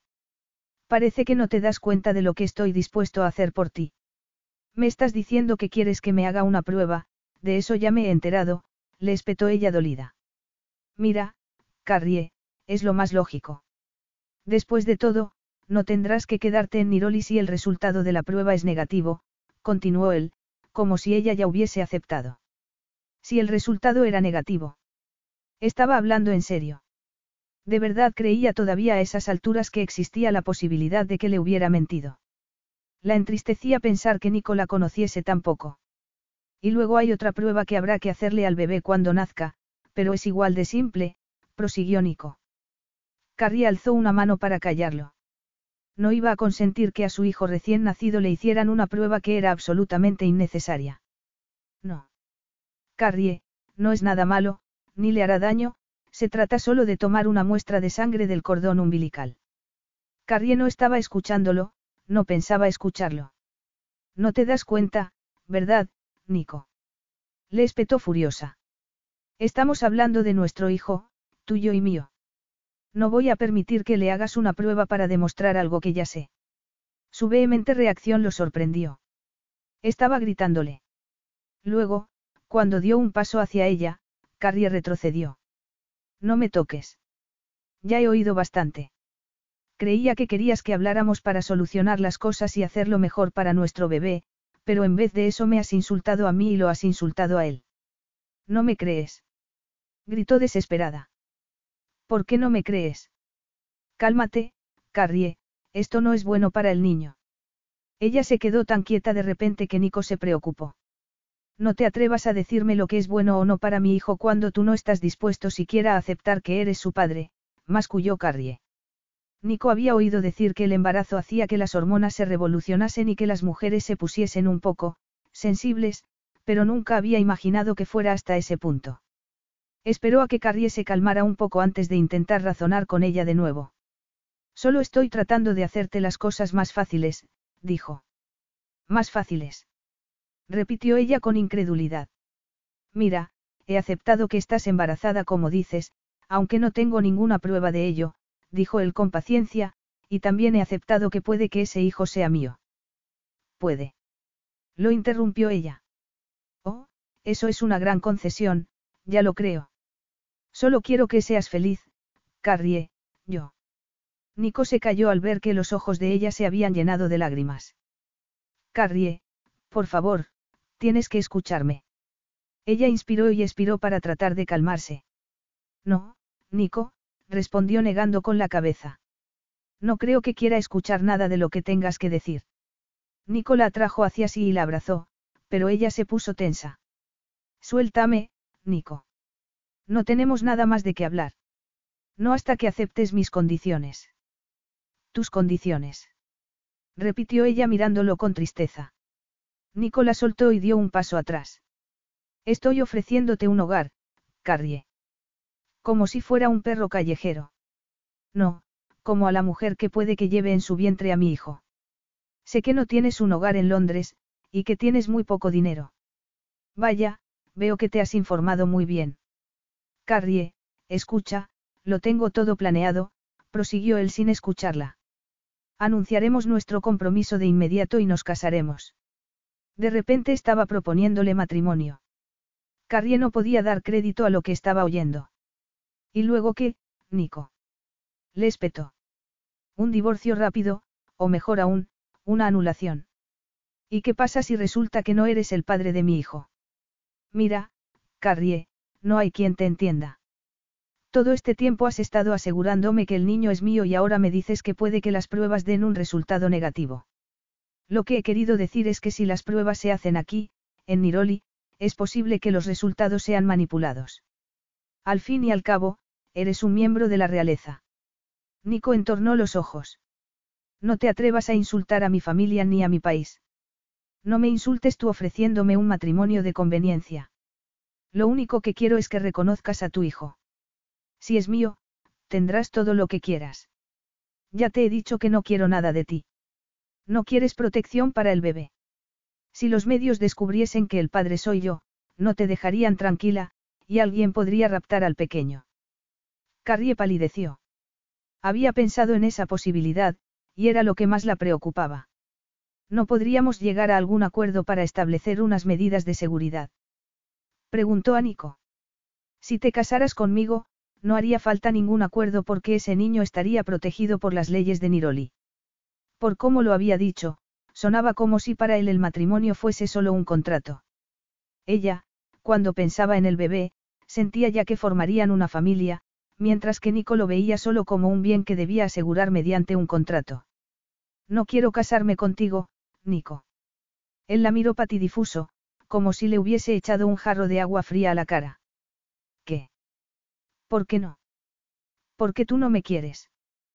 ¿Qué tiene que ver el amor con esto? Nico estaba empezando a impacientarse. Le estaba haciendo a Carrie una oferta inmejorable que beneficiaría a ambas partes. Las pruebas de paternidad eran indispensables, porque necesitaba estar seguro de que el hijo era suyo. Un matrimonio podía disolverse, pero no podía reconocer a un hijo y darle su apellido sin saber con seguridad que era suyo. Esto es lo que vamos a hacer, dijo, te casarás conmigo y yo me haré cargo de ti y del niño sea cual sea el resultado de las pruebas. ¿Y si no acepto? inquirió ella en un tono quedo. Nico no podía creerse que todavía quisiese seguir discutiendo. Me temo que es todo o nada, Carrie, o lo tomas o lo dejas, dijo él, confiado en que aceptaría. Ninguna mujer rechazaría la posibilidad de compartir la riqueza y la posición social que él estaba ofreciéndole.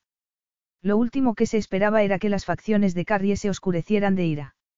Sigues creyendo que hago esto por dinero, no es verdad, Nico. Le espetó. Y antes de que él pudiera responder añadió, el dinero no significa nada para mí, y en cuanto a tu título, con una mirada le bastó para decirle lo poco que le importaba lo azul que fuera su sangre. Valientes palabras, Carrie, pero, no estás olvidándote de algo. No estás olvidándote de ese niño, de lo que verdaderamente importa aquí. Mi hijo es lo primero para mí, y al rechazar tu oferta de matrimonio estoy protegiéndolo de un hombre que no sabe amar. ¿O acaso crees que no sé que el único motivo por el que estás proponiéndome matrimonio es porque no puedes estar seguro de si es hijo tuyo o no? Mira, Carrie, no quiero seguir discutiendo. Esas son mis condiciones. O lo tomas o lo dejas, le repitió él. En ese caso, lo dejo, contestó ella con desprecio.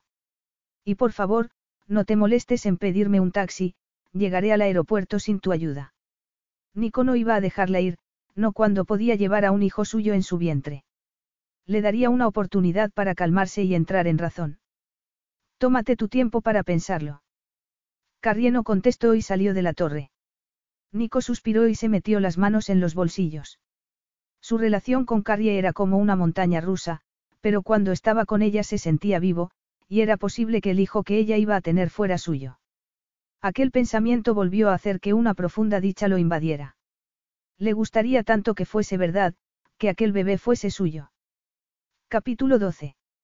Tras cerrar el sobre, Carrie se levantó del escritorio que había junto a la ventana de sus habitaciones y llamó al timbre. Cuando acudió un empleado para atender su llamada, le tendió la carta. Querrá entregarle esto a la princesa Laura de mi parte cuando regrese. ¿Cómo no, signorina? respondió el hombre. Luego inclinó la cabeza y salió. Carrie miró en torno suyo una última vez, segura de que jamás olvidaría los días que había pasado en Niroli, ni la amabilidad con que la habían tratado.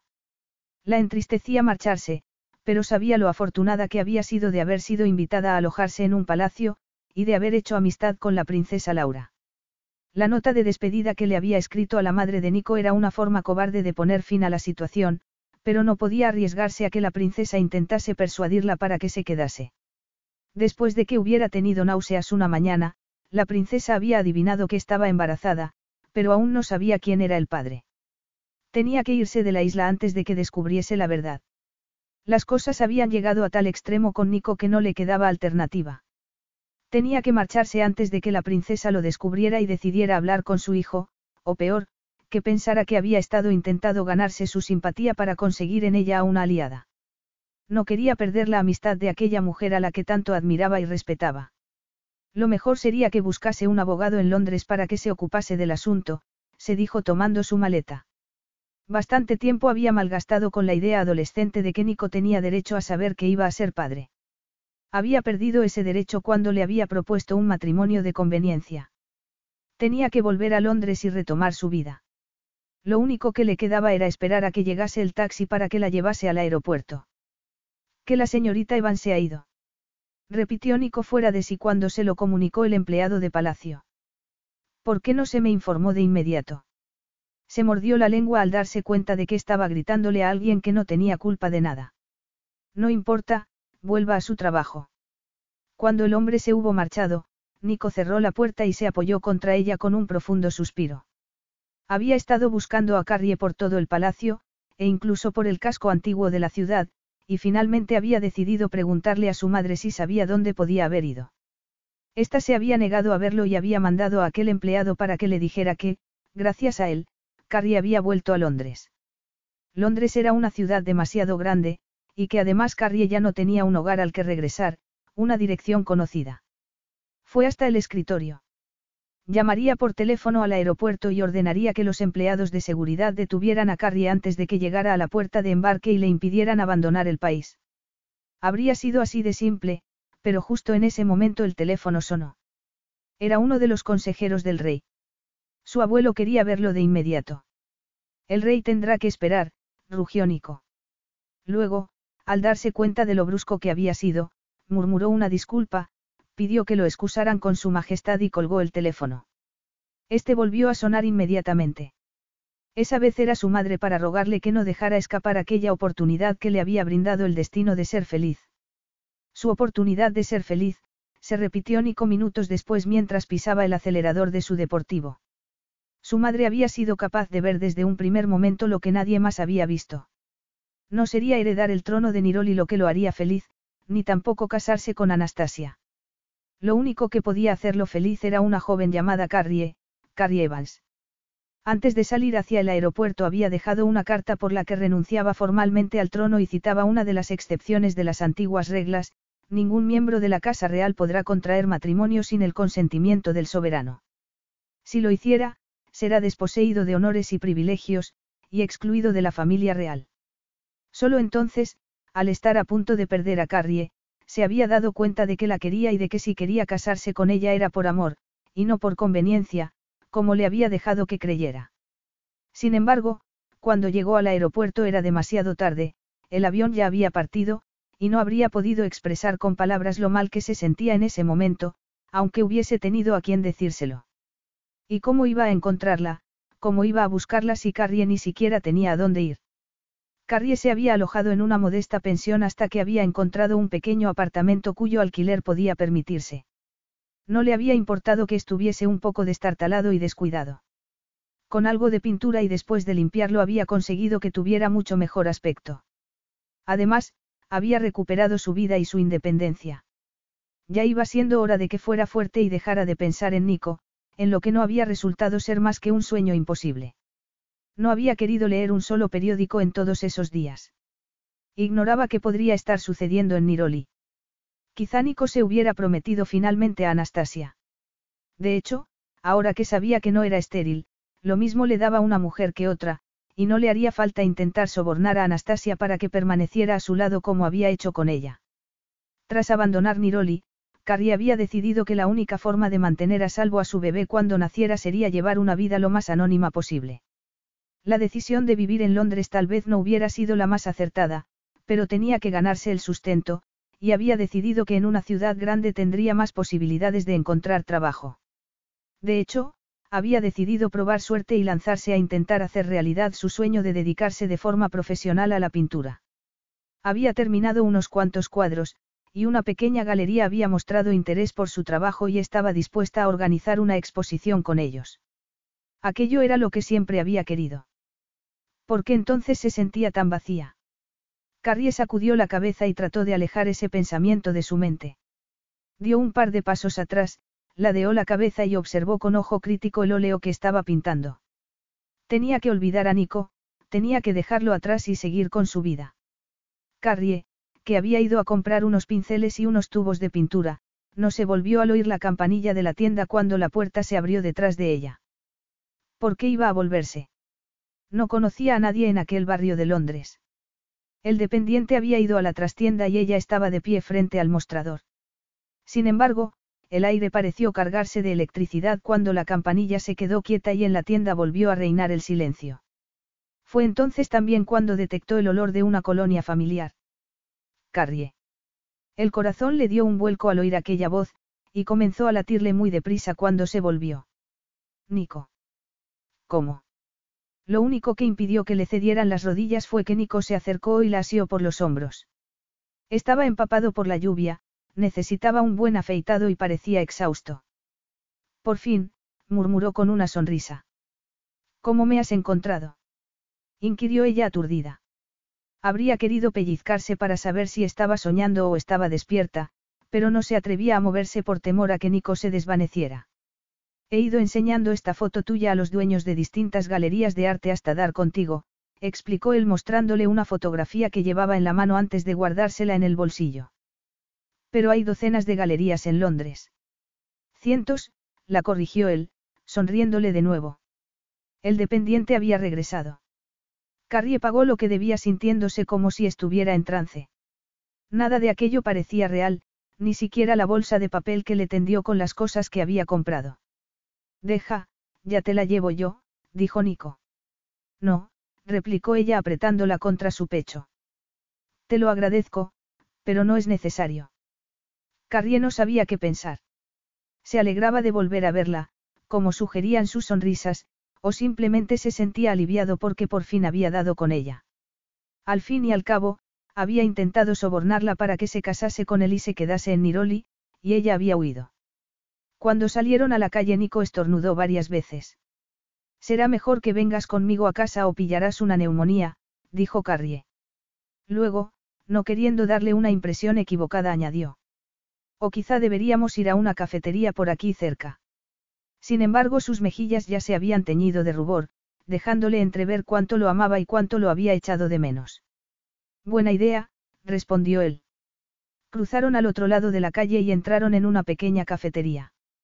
Carrie tenía miedo de hacerse ilusiones, de creer algo que luego resultase no ser cierto. Nico se había tomado muchas molestias para encontrarla, sí, pero eso no implicaba necesariamente que se preocupase por ella, ni que le importase. Conocía muy bien a Nico y sabía que no se daba fácilmente por vencido. Cuando les hubieron llevado los cafés que habían pedido, Nico se inclinó hacia adelante con los antebrazos apoyados en la mesa y dijo. Carrie, necesito que vuelvas a Niroli conmigo. Carrie suspiró y sacudió la cabeza. No pienso hacerlo, Nico. Intentaste chantajearme para que me quedara contigo, le recordó. No puedes salirte siempre con la tuya. Nico la miró a los ojos. Carrie, he venido porque tenemos que hablar del futuro de un bebé. En ese caso, hablaremos aquí, en Londres. No es posible, ha ocurrido algo y tengo que regresar a Niroli de inmediato. Carrie palideció. ¿Le ha sucedido algo a tu madre? No, mi madre está bien. Se trata de otra cosa, pero es un asunto que no puede esperar. Carrie se dijo que tampoco podía tratarse de su abuelo. Si la salud del anciano rey se hubiese deteriorado, se habría enterado aunque no leyese los periódicos. Mi hogar está aquí, Nico. Mira, Carrie, si pudiera quedarme más tiempo lo haría, pero me necesitan en Niroli, insistió él. Buena parte de la economía de nuestro país depende del cultivo de la vid, y se ha desatado una crisis en el sector. Mi hermano menor, Max, está intentando controlar la situación, pero necesita mi ayuda. Carrie se sintió avergonzada por pensar mal de él, por creer que solo estaba buscando una excusa para conseguir lo que quería, pero necesitaba asegurarse de que aquello no era una treta más de Nico. Lo siento, Carrie, pero necesito que me digas si estás dispuesta o no a venir conmigo. No puedo quedarme más tiempo en Londres. Lo que más le molestaba a Carne de aquella situación era que, en el fondo, nada había cambiado. Nico, pragmático como siempre, estaba diciéndole que tenía que regresar a Niroli para ayudar a su hermano a solucionar aquella crisis y, de paso, para matar dos pájaros de un tiro, pretendía atar cabos sueltos. Eso era lo que el bebé y ella eran para él, cabos sueltos. Podrías hacerte un chequeo en Niroli. ¿Te has hecho ya alguna ecografía? inquirió él, mirándola expectante. Ya he solicitado una, Nico, voy mañana al ginecólogo. Puedes hacértela en Niroli, me gustaría ir contigo. Carrie bajó la vista a su taza y se puso a remover el café con la cucharilla. ¿Y bien? La instó él, impaciente. ¿Qué opinas? Ella levantó la cabeza y le dijo la verdad. Opino que lo que estás haciendo es un golpe bajo, Nico, que estás jugando sucio. Cuando la situación lo requiere, no tengo otro remedio, admitió él. ¿Y qué dirá la princesa Anastasia? ¿Qué tiene que ver aquí Anastasia? Mucho, si vas a casarte con ella. ¿Casarme con ella? repitió Nico contrayendo el rostro. Carrie apartó la vista. No debía hacerse ilusiones, no debía. Te aseguro que eso no va a ocurrir, dijo Nico con firmeza. Carrie se sintió tan aliviada al oírle decir eso que, por un momento, estuvo a punto de echarle los brazos al cuello. Comprendo que tengas que regresar a Niroli, la familia es lo primero. Tal vez cuando se haya resuelto esa crisis podamos hablar. ¿O tienes intención de quedarte allí? Inquirió, pues no se atrevía a preguntarle directamente si aspiraba a ser el próximo rey. Mi negocio está aquí, en Londres, contestó él sin que su rostro dejara entrever emoción alguna. ¿Significa eso que vas a volver? ¿Y qué me dices de ti, Carrie? Inquirió Nico en vez de contestar a la pregunta. Volverás a trabajar para mí cuando el bebé haya nacido. No lo creo, contestó ella con sinceridad. No hay posibilidad de que reconsideres tu decisión y vengas conmigo a Niroli para que podamos hablar. Carrie dejó escapar un pesado suspiro. Nico, por favor, no insistas más. Como quieras. Estoy dispuesto a que seas tú quien ponga las condiciones, dijo él. Se sacó un bolígrafo y un papel del bolsillo y escribió un número. Aquí tienes mi teléfono. Llámame cuando te sientas preparada para hablar. Nico no esperó a ver su reacción, sino que se levantó y se marchó. Carrie lo siguió con la mirada mientras zigzagueaba por entre las mesas de la cafetería en dirección a la salida. Le resultaba difícil creer que hubiera ido hasta allí y aceptar marcharse sin chistar. Nico no se detuvo ni se volvió y, cuando llegó a la puerta, la empujó, salió a la calle y lo vio levantar el brazo para parar un taxi. Capítulo 13.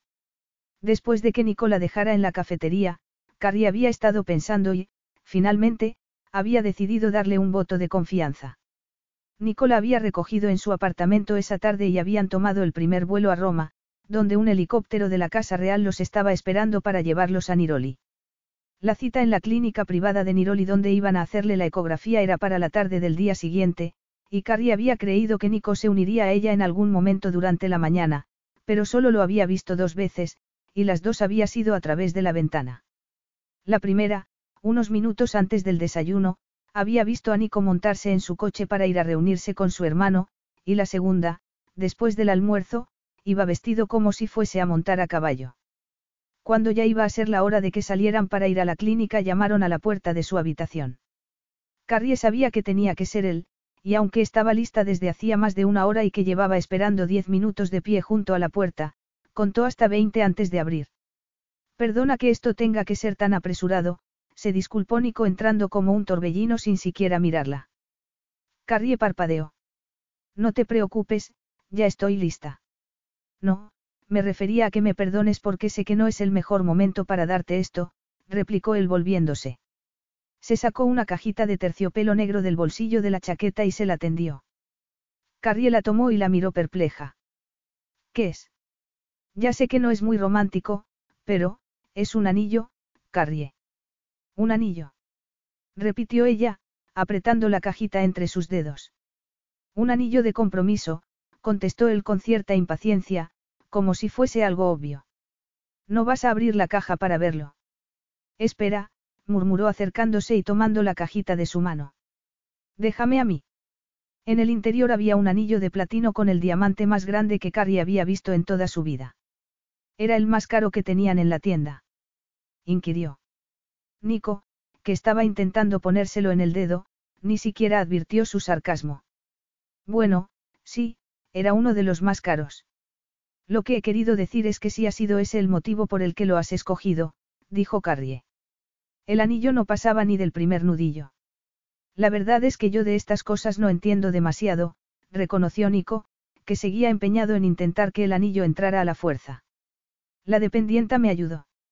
Nico, quítamelo, dijo Carrie, irritada, apartando el dedo. No lo quiero. ¿Qué no lo quieres? repitió el incrédulo. No escuchaste una sola palabra de lo que te dije la última vez que hablamos, ¿verdad? No quiero casarme contigo, ni quiero tu dinero, ni nada de lo que puedas comprarme con él, le espetó. Se quitó el anillo de la mano, lo guardó de nuevo en la caja y se la entregó. Estoy segura de que te devolverán el dinero. Bueno, eso no es problema, aún no lo he pagado. Oh, vaya, qué bien. Me alegro por ti, le dijo ella con sarcasmo. Nico, al menos, tuvo la decencia de sonrojarse. Carrie, perdona, ha sido una torpeza por mi parte, no debería haber dicho eso. Sí, lo ha sido, murmuró ella, y esa vez no bastaba con una disculpa. Has hecho un hueco en tu apretada agenda para ir a comprarme un anillo y se supone que tengo que estar agradecida, ¿no es eso? Dijo entre triste y dolida. Nico, el matrimonio es algo sagrado, y no quiero que cuando mi hijo crezca descubra que sus padres se casaron solo porque el tiempo apremiaba. Pensé que deberíamos formalizar las cosas. ¿Cómo firmar un contrato? Justamente, dijo él, como aliviado de que entendiera lo que había querido decirle. Nico quería a toda costa asegurarse de que no iba a intentar volver a marcharse con su hijo, pero ella no quería casarse con un hombre que no la amaba. No querrá ser madre soltera. Insistió Nico. Jamás se daba por vencido, se dijo Carrie. Conozco a varias madres solteras que están criando solas a sus hijos sin ningún problema, le espetó con aspereza. Bueno, no te pongas así. Solo pensé que como madre querrías. Perdona, pero me parece que no tienes ni idea de lo que siente una madre, y me parece muy triste cuando tú tienes a una madre maravillosa que te adora y que haría cualquier cosa porque fueras feliz. Un certificado de matrimonio no es nada comparado con el amor que una madre siente por su hijo. Nicola miró irritado, pero aquel no era momento para discusiones. Vamos, dijo yendo a abrir la puerta. Será mejor que nos marchemos o llegaremos tarde a la clínica. Tanto Carrie como Nico contuvieron el aliento mientras la ginecóloga extendía un poco de gel sobre el vientre de Carrie para realizar la ecografía. Cuando apareció la imagen del feto en la pantalla, un gemido ahogado escapó de la garganta de Carrie y Nico exclamó un, oh, Dios mío, maravillado. Ese es su bebé, dijo la mujer sonriendo. Podría imprimir la imagen. Pidió Nico, que no podía despegar los ojos de la pantalla. Claro, cómo no. Mientras la ginecóloga hacía los ajustes necesarios a la máquina, Carrie apartó el rostro para no mirar a Nico. No podía soportar ver aquella expresión emocionada en su rostro y hacerse ilusiones que luego se desmoronarían como un castillo de naipes. Oh, Carrie, Carrie, fíjate en esto, murmuró Nico ayudándola a incorporarse un poco para que viera la imagen impresa que acababa de entregarle la ginecóloga. ¿Podemos quedárnosla? Preguntó a esta. Por supuesto que pueden, respondió la mujer con una sonrisa indulgente, como si hubiese vivido ese momento innumerables veces y nunca se cansara de él. No llores, Carrie, dijo Nico. Es como un milagro. Carrie lo miró y vio que él también estaba llorando. Cuando se lo dijo, lo negó, por supuesto, y se puso de pie y se tiró de los puños de la camisa como para disimular. Carrie tuvo de pronto la impresión de que Nico estaba ansioso por salir de allí y estar a solas para que nadie viera cómo lo emocionaba todo aquello. Te dejaré para que puedas vestirte, murmuró. Oh, no, quédese, dijo la ginecóloga. Me iré yo para que puedan estar a solas un momento. Antes de que ninguno de los dos pudiera responder, la mujer había salido de la consulta. Es increíble, dijo Nico en un tono quedo, mirando de nuevo la imagen impresa en sus manos. ¿Me dejas verla otra vez? Pidió Carrie, emocionada. Claro. Nico no se la dio, como si temiera separarse de ella un solo segundo, sino que se sentó junto a ella, al borde de la camilla, y la sostuvo para que la viera. ¿Tú crees que esas son piernas de niño o de niña? Carrie escrutó su rostro en silencio antes de responder. ¿Importa eso? No, por supuesto que no. Con tal de que el bebé nazca sano, no me importa que sea niño o niña, contestó Nico. ¿Te importa que me quede esto? Carrie quería decirle que sí le importaba, pero le pareció que sería egoísta cuando ella tenía al bebé. No, no me importa. Nico se puso de pie y carraspeó, todavía algo incómodo por todo aquello, pues no estaba acostumbrado a expresar sus emociones. Bueno, te esperaré fuera mientras te vistes. Carrie asintió y Nico salió. Nico apenas dijo nada durante el trayecto de regreso al palacio, y cuando llegaron dejó a Carrie al cuidado de su madre. Para justificarse dijo que tenía que ir a hablar con su hermano Max para ver cómo iban las cosas. Desde la ventana de su dormitorio, Carrie siguió pensativa el coche de Nico hasta que se perdió en la lejanía. Se había llevado la ecografía en el bolsillo de la chaqueta, y se preguntó si la sacaría de cuando en cuando para mirarla.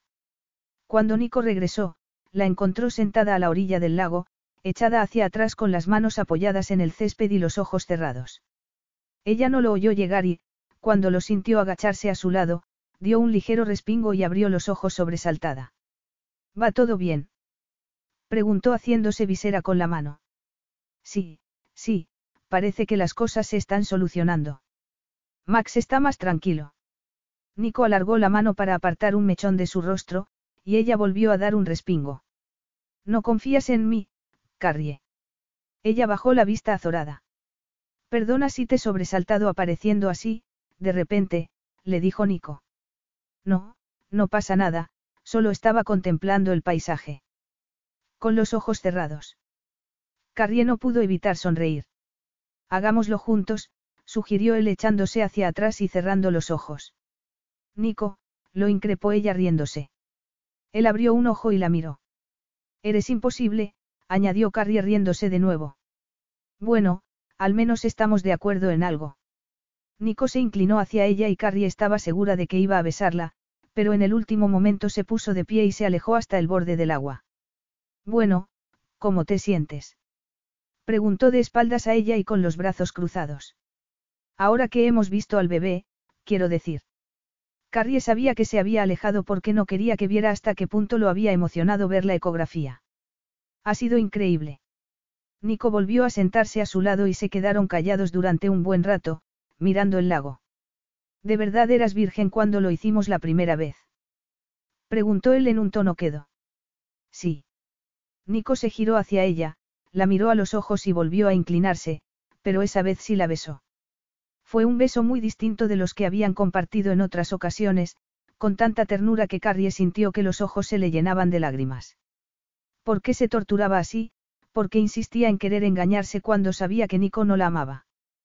Carrie, ¿qué ocurre? inquirió él, asiéndola por la muñeca cuando despegó sus labios de los de él y apartó el rostro. No puedo soportar la idea de que estés haciendo esto solo porque quieres que me quede, murmuró. Nico suspiró. Ojalá supiera cómo expresar sus sentimientos. Deseaba a Carrie con la misma intensidad con que la había deseado el primer día, pero algo había cambiado, algo que había hecho que sintiera por ella más que deseo, algo más profundo. Hizo a Carrie tumbarse junto a él y se apoyó en un codo para mirarla. Parecía tan joven, tan vulnerable, pero él sabía que a pesar de ese aspecto frágil era una mujer muy fuerte. Enredó un mechón de Carrie en su dedo y lo acarició. ¿No vas a besarme, Nico? Preguntó ella en un susurro. Si Carrie supiera que con una sola mirada de sus ojos azules era capaz de hacerlo rendirse a sus pies. No, voy a quedarme aquí mirándote, y luego voy a hacerte el amor. Cuando Carrie se sonrojó, aunque él no lo había dicho en serio, Nico sintió la tentación de hacerle el amor allí, bajo el sol, envueltos por la suave fragancia de las flores silvestres que impregnaba el aire y con el trinar de los pájaros de fondo. Le acarició con las yemas de los dedos el cuello, y Carrie se estremeció y le rodeó el cuello con los brazos. Nico inclinó la cabeza y la besó con sensualidad. Carrie estaba tan cómoda allí, en sus brazos, que por unos instantes se olvidó de todo, pero cuando la mano de Nico se cerró sobre uno de sus senos se puso tensa. Había dicho en serio lo de hacerle el amor. No era que la idea no le resultase excitante, pero allí, a plena luz del día, cualquiera podría verlos, aunque conociendo a Nico, sabía que ese riesgo no lo detendría. Capítulo 14. Podría vernos alguien, dijo Carrie preocupada, cuando los labios de Nico descendieron hacia su cuello. Bueno, también podrían oírnos, apuntó él entre beso y beso. De hecho, hay bastantes probabilidades de que nos oigan. Nico, estoy hablando en serio. No te preocupes, puedes hacer todo el ruido que quieras. ¿Qué te hace pensar que quiero hacer ruido? Sé que lo harás, respondió él con una sonrisa lobuna, levantando la cabeza para mirarla. Cuando volvió a besarla, Carrie sintió que se derretía. Aquella vez no iba a ser como las anteriores, aquella vez Nico estaba siendo dulce con ella. Y no había hablado de, sexo, había dicho que iba a hacerle el amor. Solo por eso Carrie se dijo que merecía la pena correr el riesgo de ser descubiertos. Acaba de ocurrírseme algo, dijo Nico de pronto, levantando la cabeza. ¿El qué? Nico esbozó una sonrisa pícara. Esta es tu oportunidad de adentrarte desnuda en las aguas del lago como una ninfa. El agua debe estar fría, apuntó Carrie, incorporándose para mirar la tranquila superficie del lago. Pero si insistes, tú primero. Una vez más había creído que Nico hablaba en broma, pero él se puso de pie, se desvistió en cuestión de segundos y se zambulló. Quítate la ropa y únete a mí, desafió a Carrie. Ella miró nerviosa en todas direcciones, pero finalmente se desvistió y se dirigió hacia él. En cuanto metió los pies en el agua, notó que estaba tan fría como se había imaginado, pero ya no podía echarse atrás y se zambulló de cabeza como había hecho Nico. Cuando volvió a salir a la superficie, dio unas cuantas brazadas para entrar en calor y acostumbrarse a la temperatura del agua. Nico se puso a nadar junto a ella, pero él en cambio no parecía tener frío, y se movía como si el agua fuese su elemento natural. Al llegar a una parte poco profunda, Nico la agarró por la cintura y la atrajo hacia sí.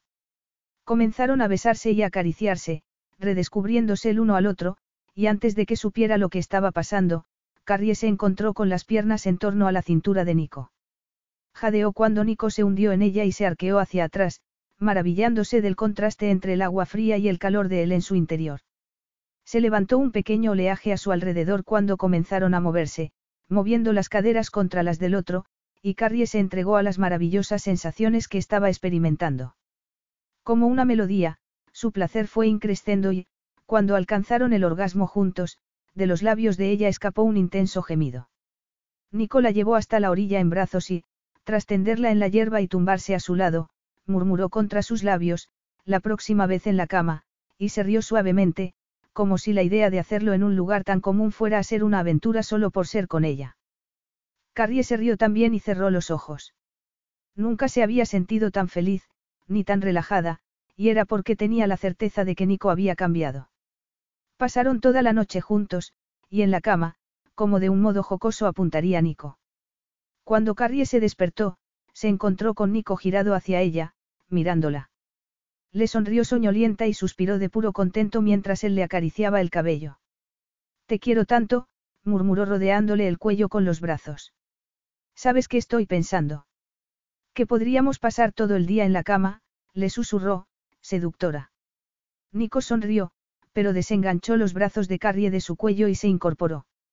Otro día, bellísima. Carrie empezó a tener dudas de nuevo.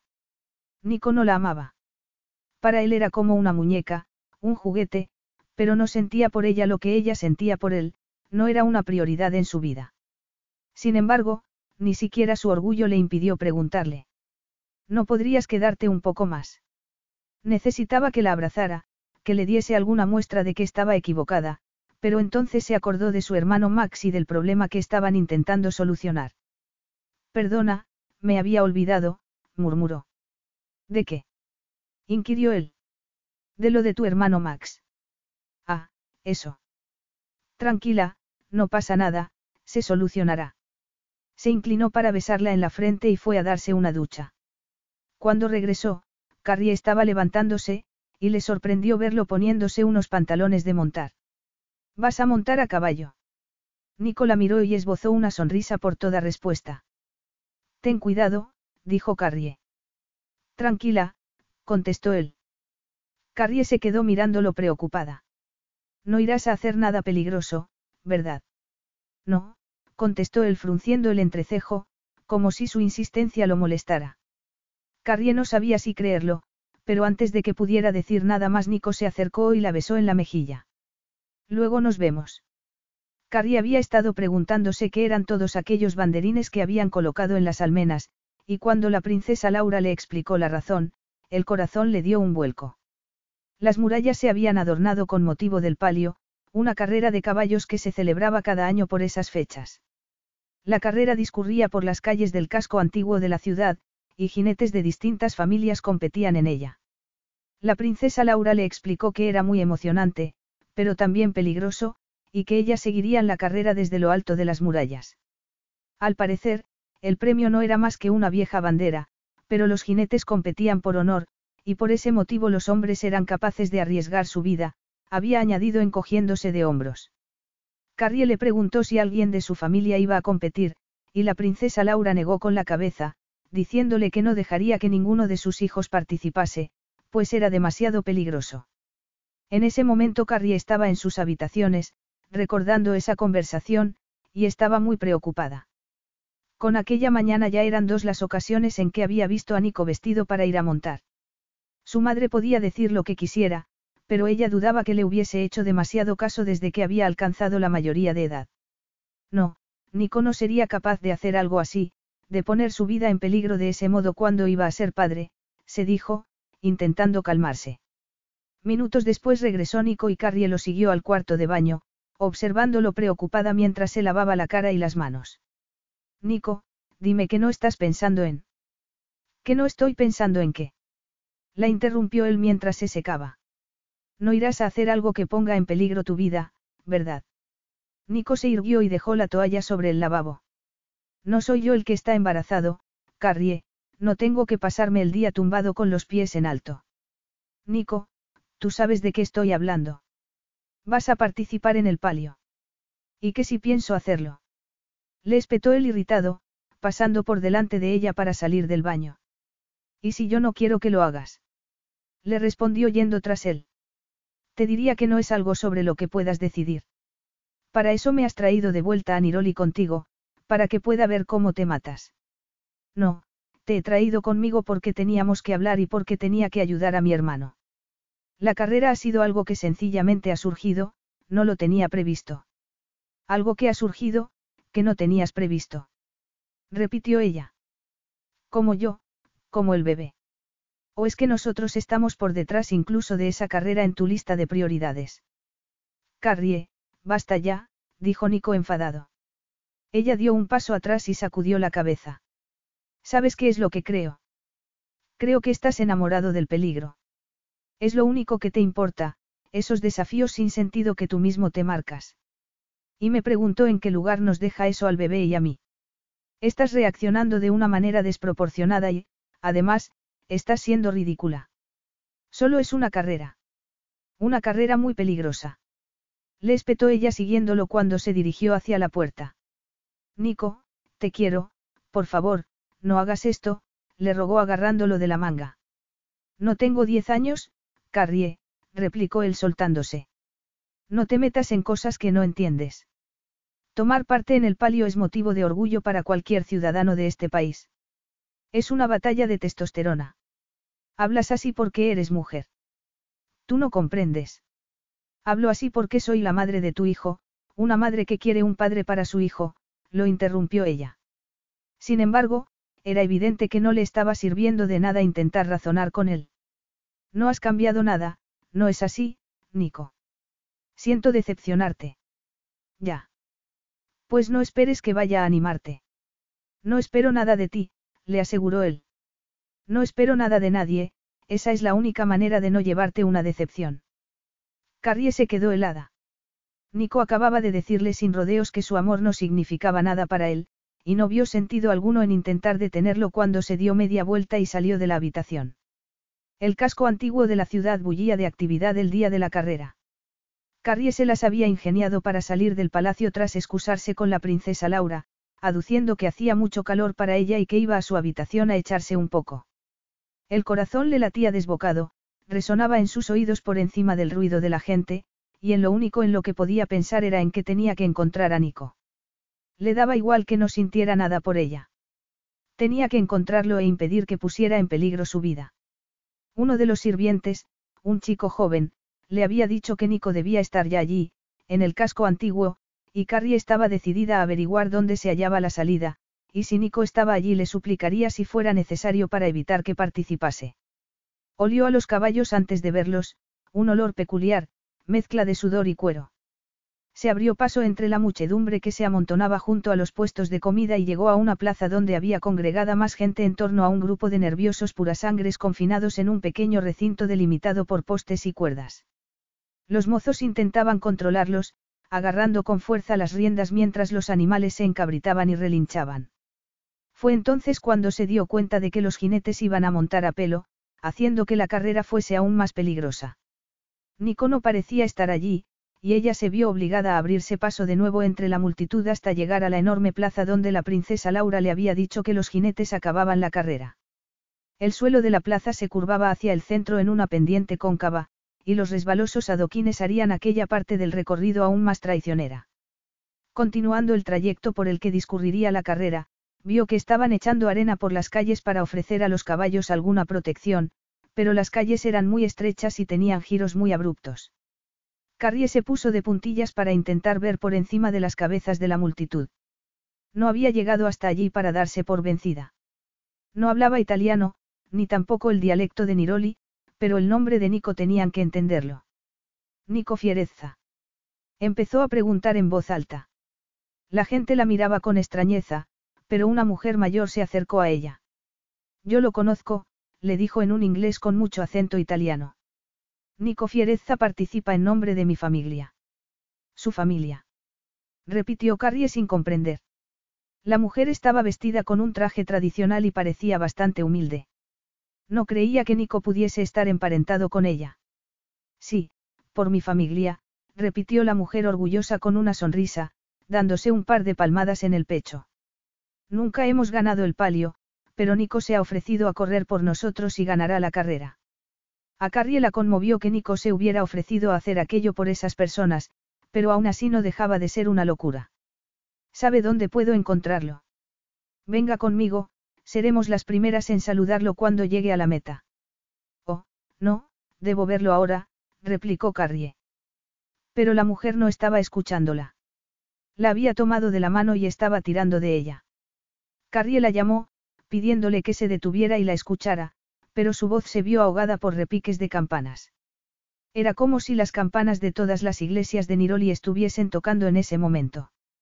No dejarán de tocar hasta que empiece la carrera. Le gritó la anciana al oído. Tocan porque los caballos están siendo bendecidos. En las iglesias. Inquirió Carrie sorprendida.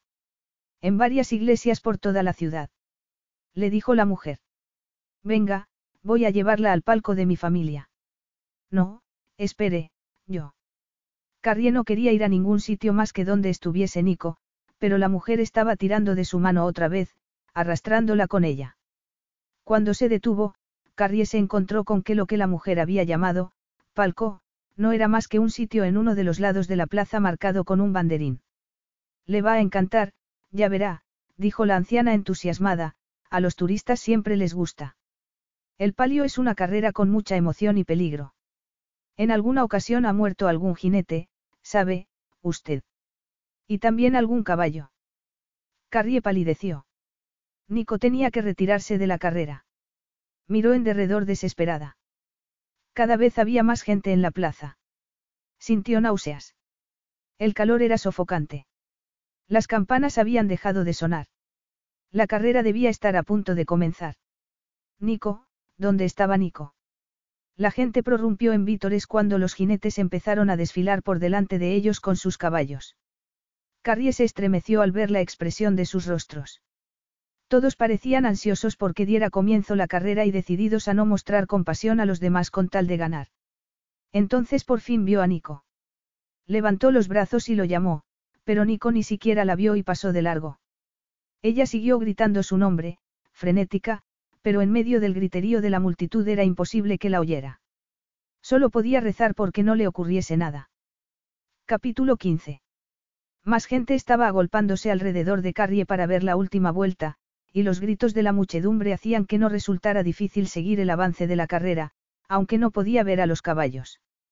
Lo único que podía ver eran cabezas, hombros y espaldas. El calor era cada vez mayor, y no corría ni una pizca de brisa. Y entonces lo vio, vio a Nico. Estaba a salvo. Pudo verlos a él y a otro jinete que lo seguía de cerca. Iban cuello con cuello y bastante distanciados del grupo. El ruido era tremendo a medida que se acercaban a donde ella estaba, y los cascos de los caballos hacían saltar chispas al chocar con los adoquines. Nico iba inclinado hacia adelante sobre su montura, casi tumbado. El caballo tenía los músculos de la cabeza contraídos por el esfuerzo, las orejas echadas hacia atrás, en sus dientes se había formado espuma, y podía vérsele claramente el blanco de los ojos por lo abiertos que los tenía. Carrie se notaba una sensación de presión en la cabeza, como si alguien estuviese martilleando dentro de ella. Los dos caballos estaban ya muy cerca, los músculos forzados al límite.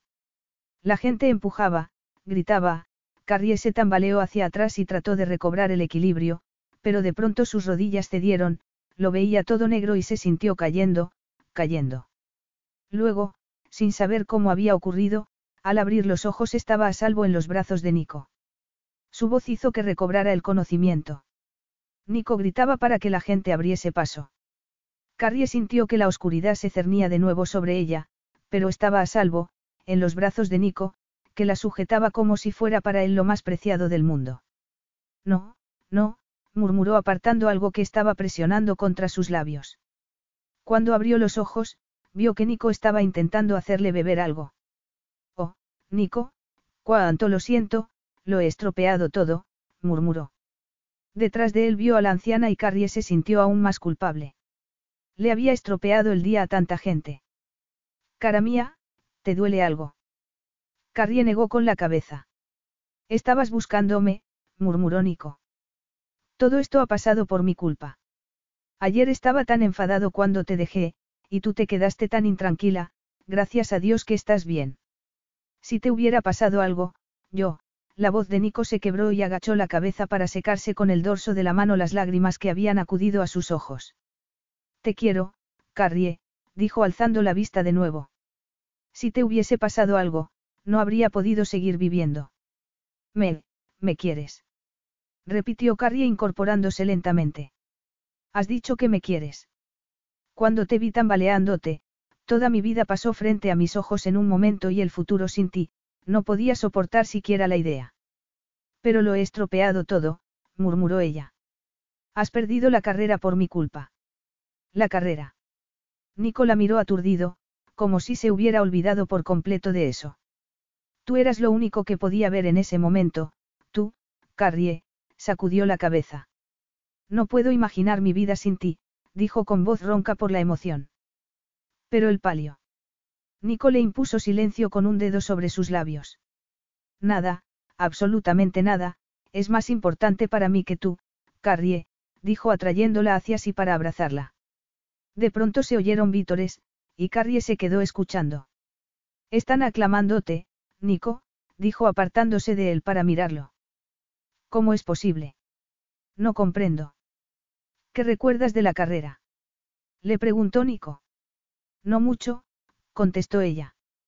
La anciana se acercó en ese momento. Debería estar contenta, signorina. Le ha robado el corazón al ganador del palio, dijo con una mirada picara. Carrie miró a Nico confundida. ¿Qué quiere decir? Quiere decir que he ganado, dijo él con una leve sonrisa, aunque tan parco en palabras como siempre. Has ganado. Pero, ¿Cómo has podido ganar si no has llegado a cruzar la línea de meta? ¿Qué pasa, Nico? ¿Por qué sonríes? Fuoco cruzó en primer lugar la meta, por una cabeza. Daba igual que no me llevara a mí encima, a nadie le importa el jinete. En ese momento, se oyó de nuevo jaleo fuera, después un ruido de agua, como si alguien se hubiese tirado a una piscina, y luego risas. Pobre tipo, dijo Nico. ¿Quién? El jinete que llegó en segundo lugar a la meta. Lo han tirado al abrevadero, es la costumbre. ¿Qué? ¿Por qué? inquirió ella perpleja. Si ha llegado en segundo lugar lo ha hecho muy bien. Sí, pero en Niroli se considera que llegar el segundo es más vergonzoso que llegar el último porque la gente dice que quien llega el segundo podría haber ganado si se hubiese esforzado un poco más. Vaya. Bueno, pues me alegro de que te hayas librado del chapuzón, dijo Carrie riéndose. También yo, contestó Nico. Perdóname por preocuparte, Carrie. Estás perdonado, respondió ella mirándolo a los ojos con ternura. Fuera se oyeron nuevos vítores por Fuoco y Nico, Pero este estaba demasiado ocupado besando a Carrie. De regreso en Palacio Nico insistió en que Carrie debía descansar. Había llamado al médico de cabecera de la familia para que la viera, y este había dicho que se encontraba bien, que probablemente el desmayo había sido solo efecto del calor. Aún así, Nico hizo que se echara y se sentó con ella. Tienes que prometerme que no vas a hacer más locuras, estaba diciéndole Carrie en ese momento.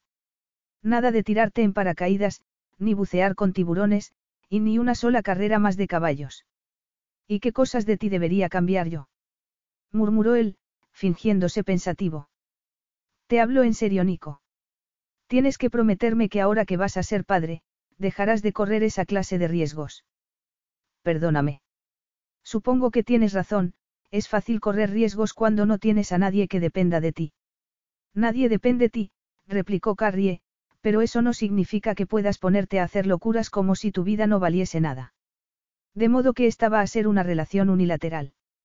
La provocó Nico. Quizá tú no quieras depender de mí, Carrie, pero nuestro hijo dependerá de los dos, y yo creo que no sería tan malo que te apoyaras un poco en mí, no. Añadió poniéndose serio. Carrie suspiró. Ya sabes cuál es mi postura al respecto. Y cambiaría si nos casáramos. Cuando ella se quedó callada, él añadió. Además, el que dependas de mí no significa que tengas que renunciar a tu independencia. Al ver que ella seguía sin decir nada, Nico continuó. Déjame cuidar de ti, Carrie. Quiero hacerme cargo del bebé y de ti. Seguro que no es porque te sientes en la obligación de hacerlo. Inquirió ella preocupada. Preferiría ser madre soltera antes de casarse con Nico solo porque él creyera que era lo correcto. Muy seguro, asintió él. Se arrodilló al pie de la cama, le tomó la mano y se la llevó a los labios para besarla. Di que te casarás conmigo, Carrie. Las dudas volvieron a asaltarla.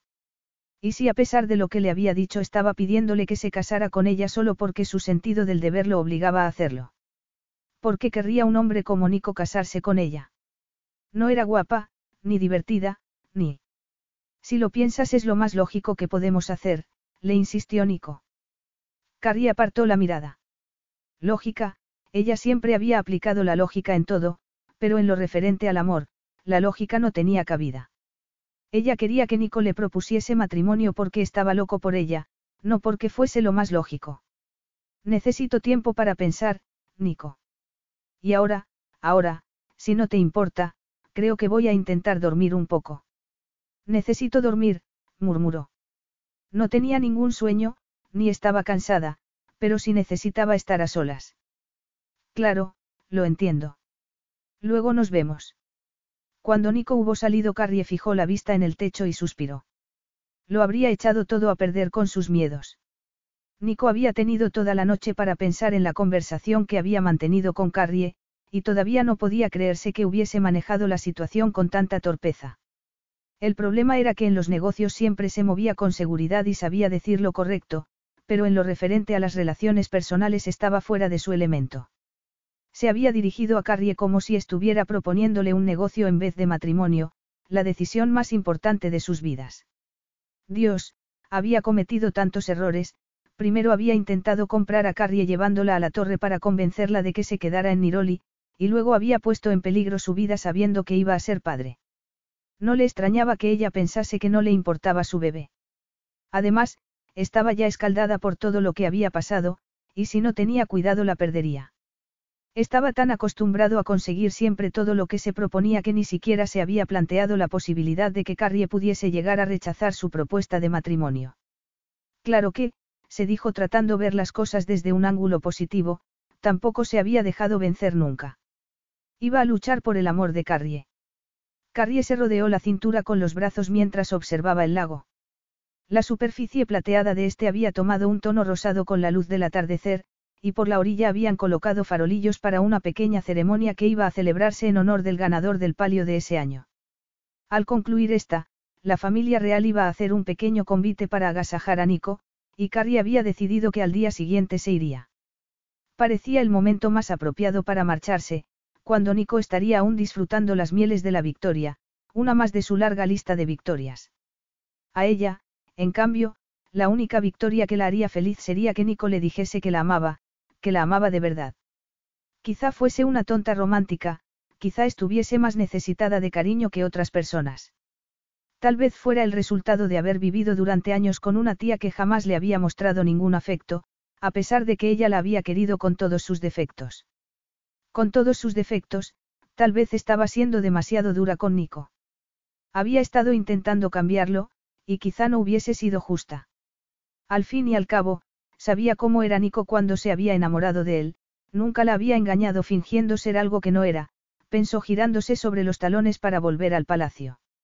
En ese momento, a pesar de los sombríos pensamientos que estaba teniendo, no pudo evitar sonreír cuando vio a Nico acercándose a ella. Era como si lo hubiera hecho aparecer al pensar en él. Deberías estar descansando, dijo el preocupado, asiéndola por los hombros cuando se encontraron a medio camino. Nico, perdóname. ¿Por qué? Por haber intentado cambiarte. Podemos quedarnos como estamos, podemos ser amigos. Espera, Espera, ¿de qué estás hablando? Carrie bajó la vista y vaciló un instante antes de volver a mirarlo. Para mí no es bastante casarme contigo, Nico, dijo finalmente. Quiero sentirme amada. Los ojos azules de Nico se oscurecieron. ¿Y crees que yo no te amo? Si es así, nunca me lo has dicho, solo después de la carrera, y aquello era distinto. Distinto. ¿Por qué? Porque te habías llevado un buen susto, y estabas preocupado. Nico le acarició la mejilla y mirándola a los ojos le dijo. Lo que te dije en ese momento era la verdad, Carrie, te quiero. Siempre te he querido y siempre te querré. Tú eres mi vida, eres para mí como el aire que respiro, eres mi mundo, lo eres todo.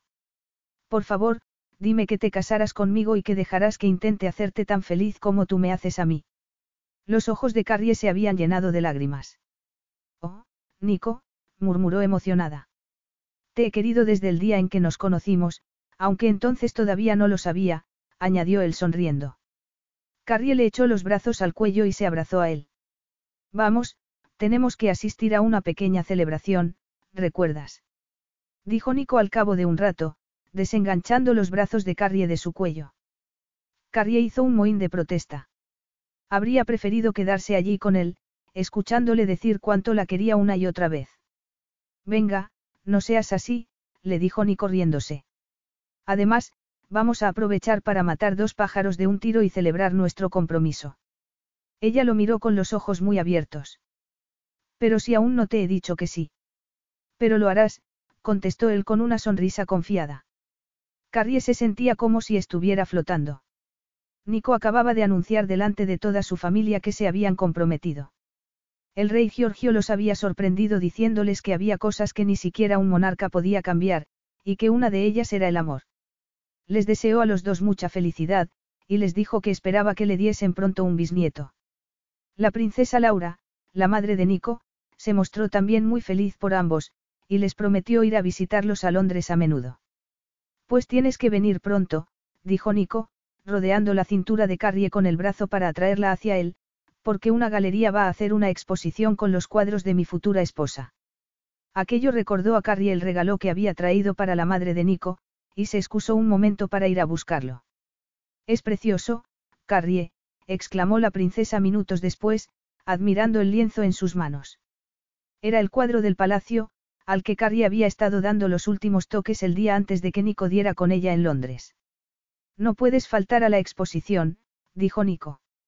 Oh, ya lo creo que iré, contestó su madre.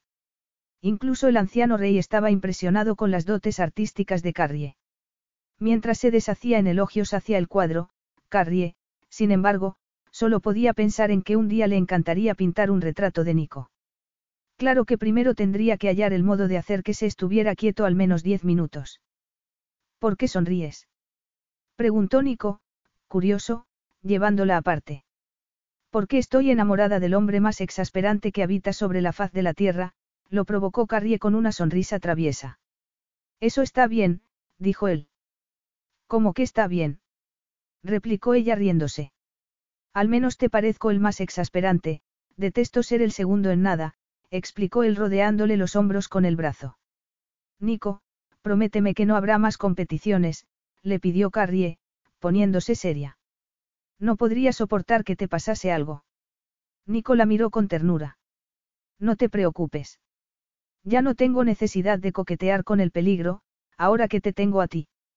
No sé cuándo ocurrió, pero parece que mi ratoncito es en realidad un gato que sabe sacar las uñas. ¿Y eso te alegra? ¿Qué crees tú? Hasta que la muerte nos separe. Preguntó Carrie mirándolo a los ojos. Nico sonrió, y mirándola a los ojos también respondió. Ya sabes que siempre acepto un reto. Fin. BetMGM has an unreal deal for sports fans in Virginia. Turn $5 into $150 instantly when you place your first wager at BetMGM. Simply download the BetMGM app and sign up using code Champion150. Then, place a $5 wager on any sport. You'll receive $150 in bonus bets, regardless of your wager's outcome. And if you think the fun stops there, the King of Sportsbooks has plenty of surprises in store. Check out daily promotions, same game parlays, live bets, and so much more. Download the app in Virginia today and get $150 in bonus bets instantly from your first wager only at BetMGM. BetMGM and GameSense remind you to play responsibly. See BetMGM.com for terms. 21 plus only, Virginia only. New customer offer, subject to eligibility requirements. Rewards are non withdrawable bonus bets that expire in seven days. Please gamble responsibly. Gambling problem? Call 1 800 Gambler. Promotional offer not available in Washington, D.C.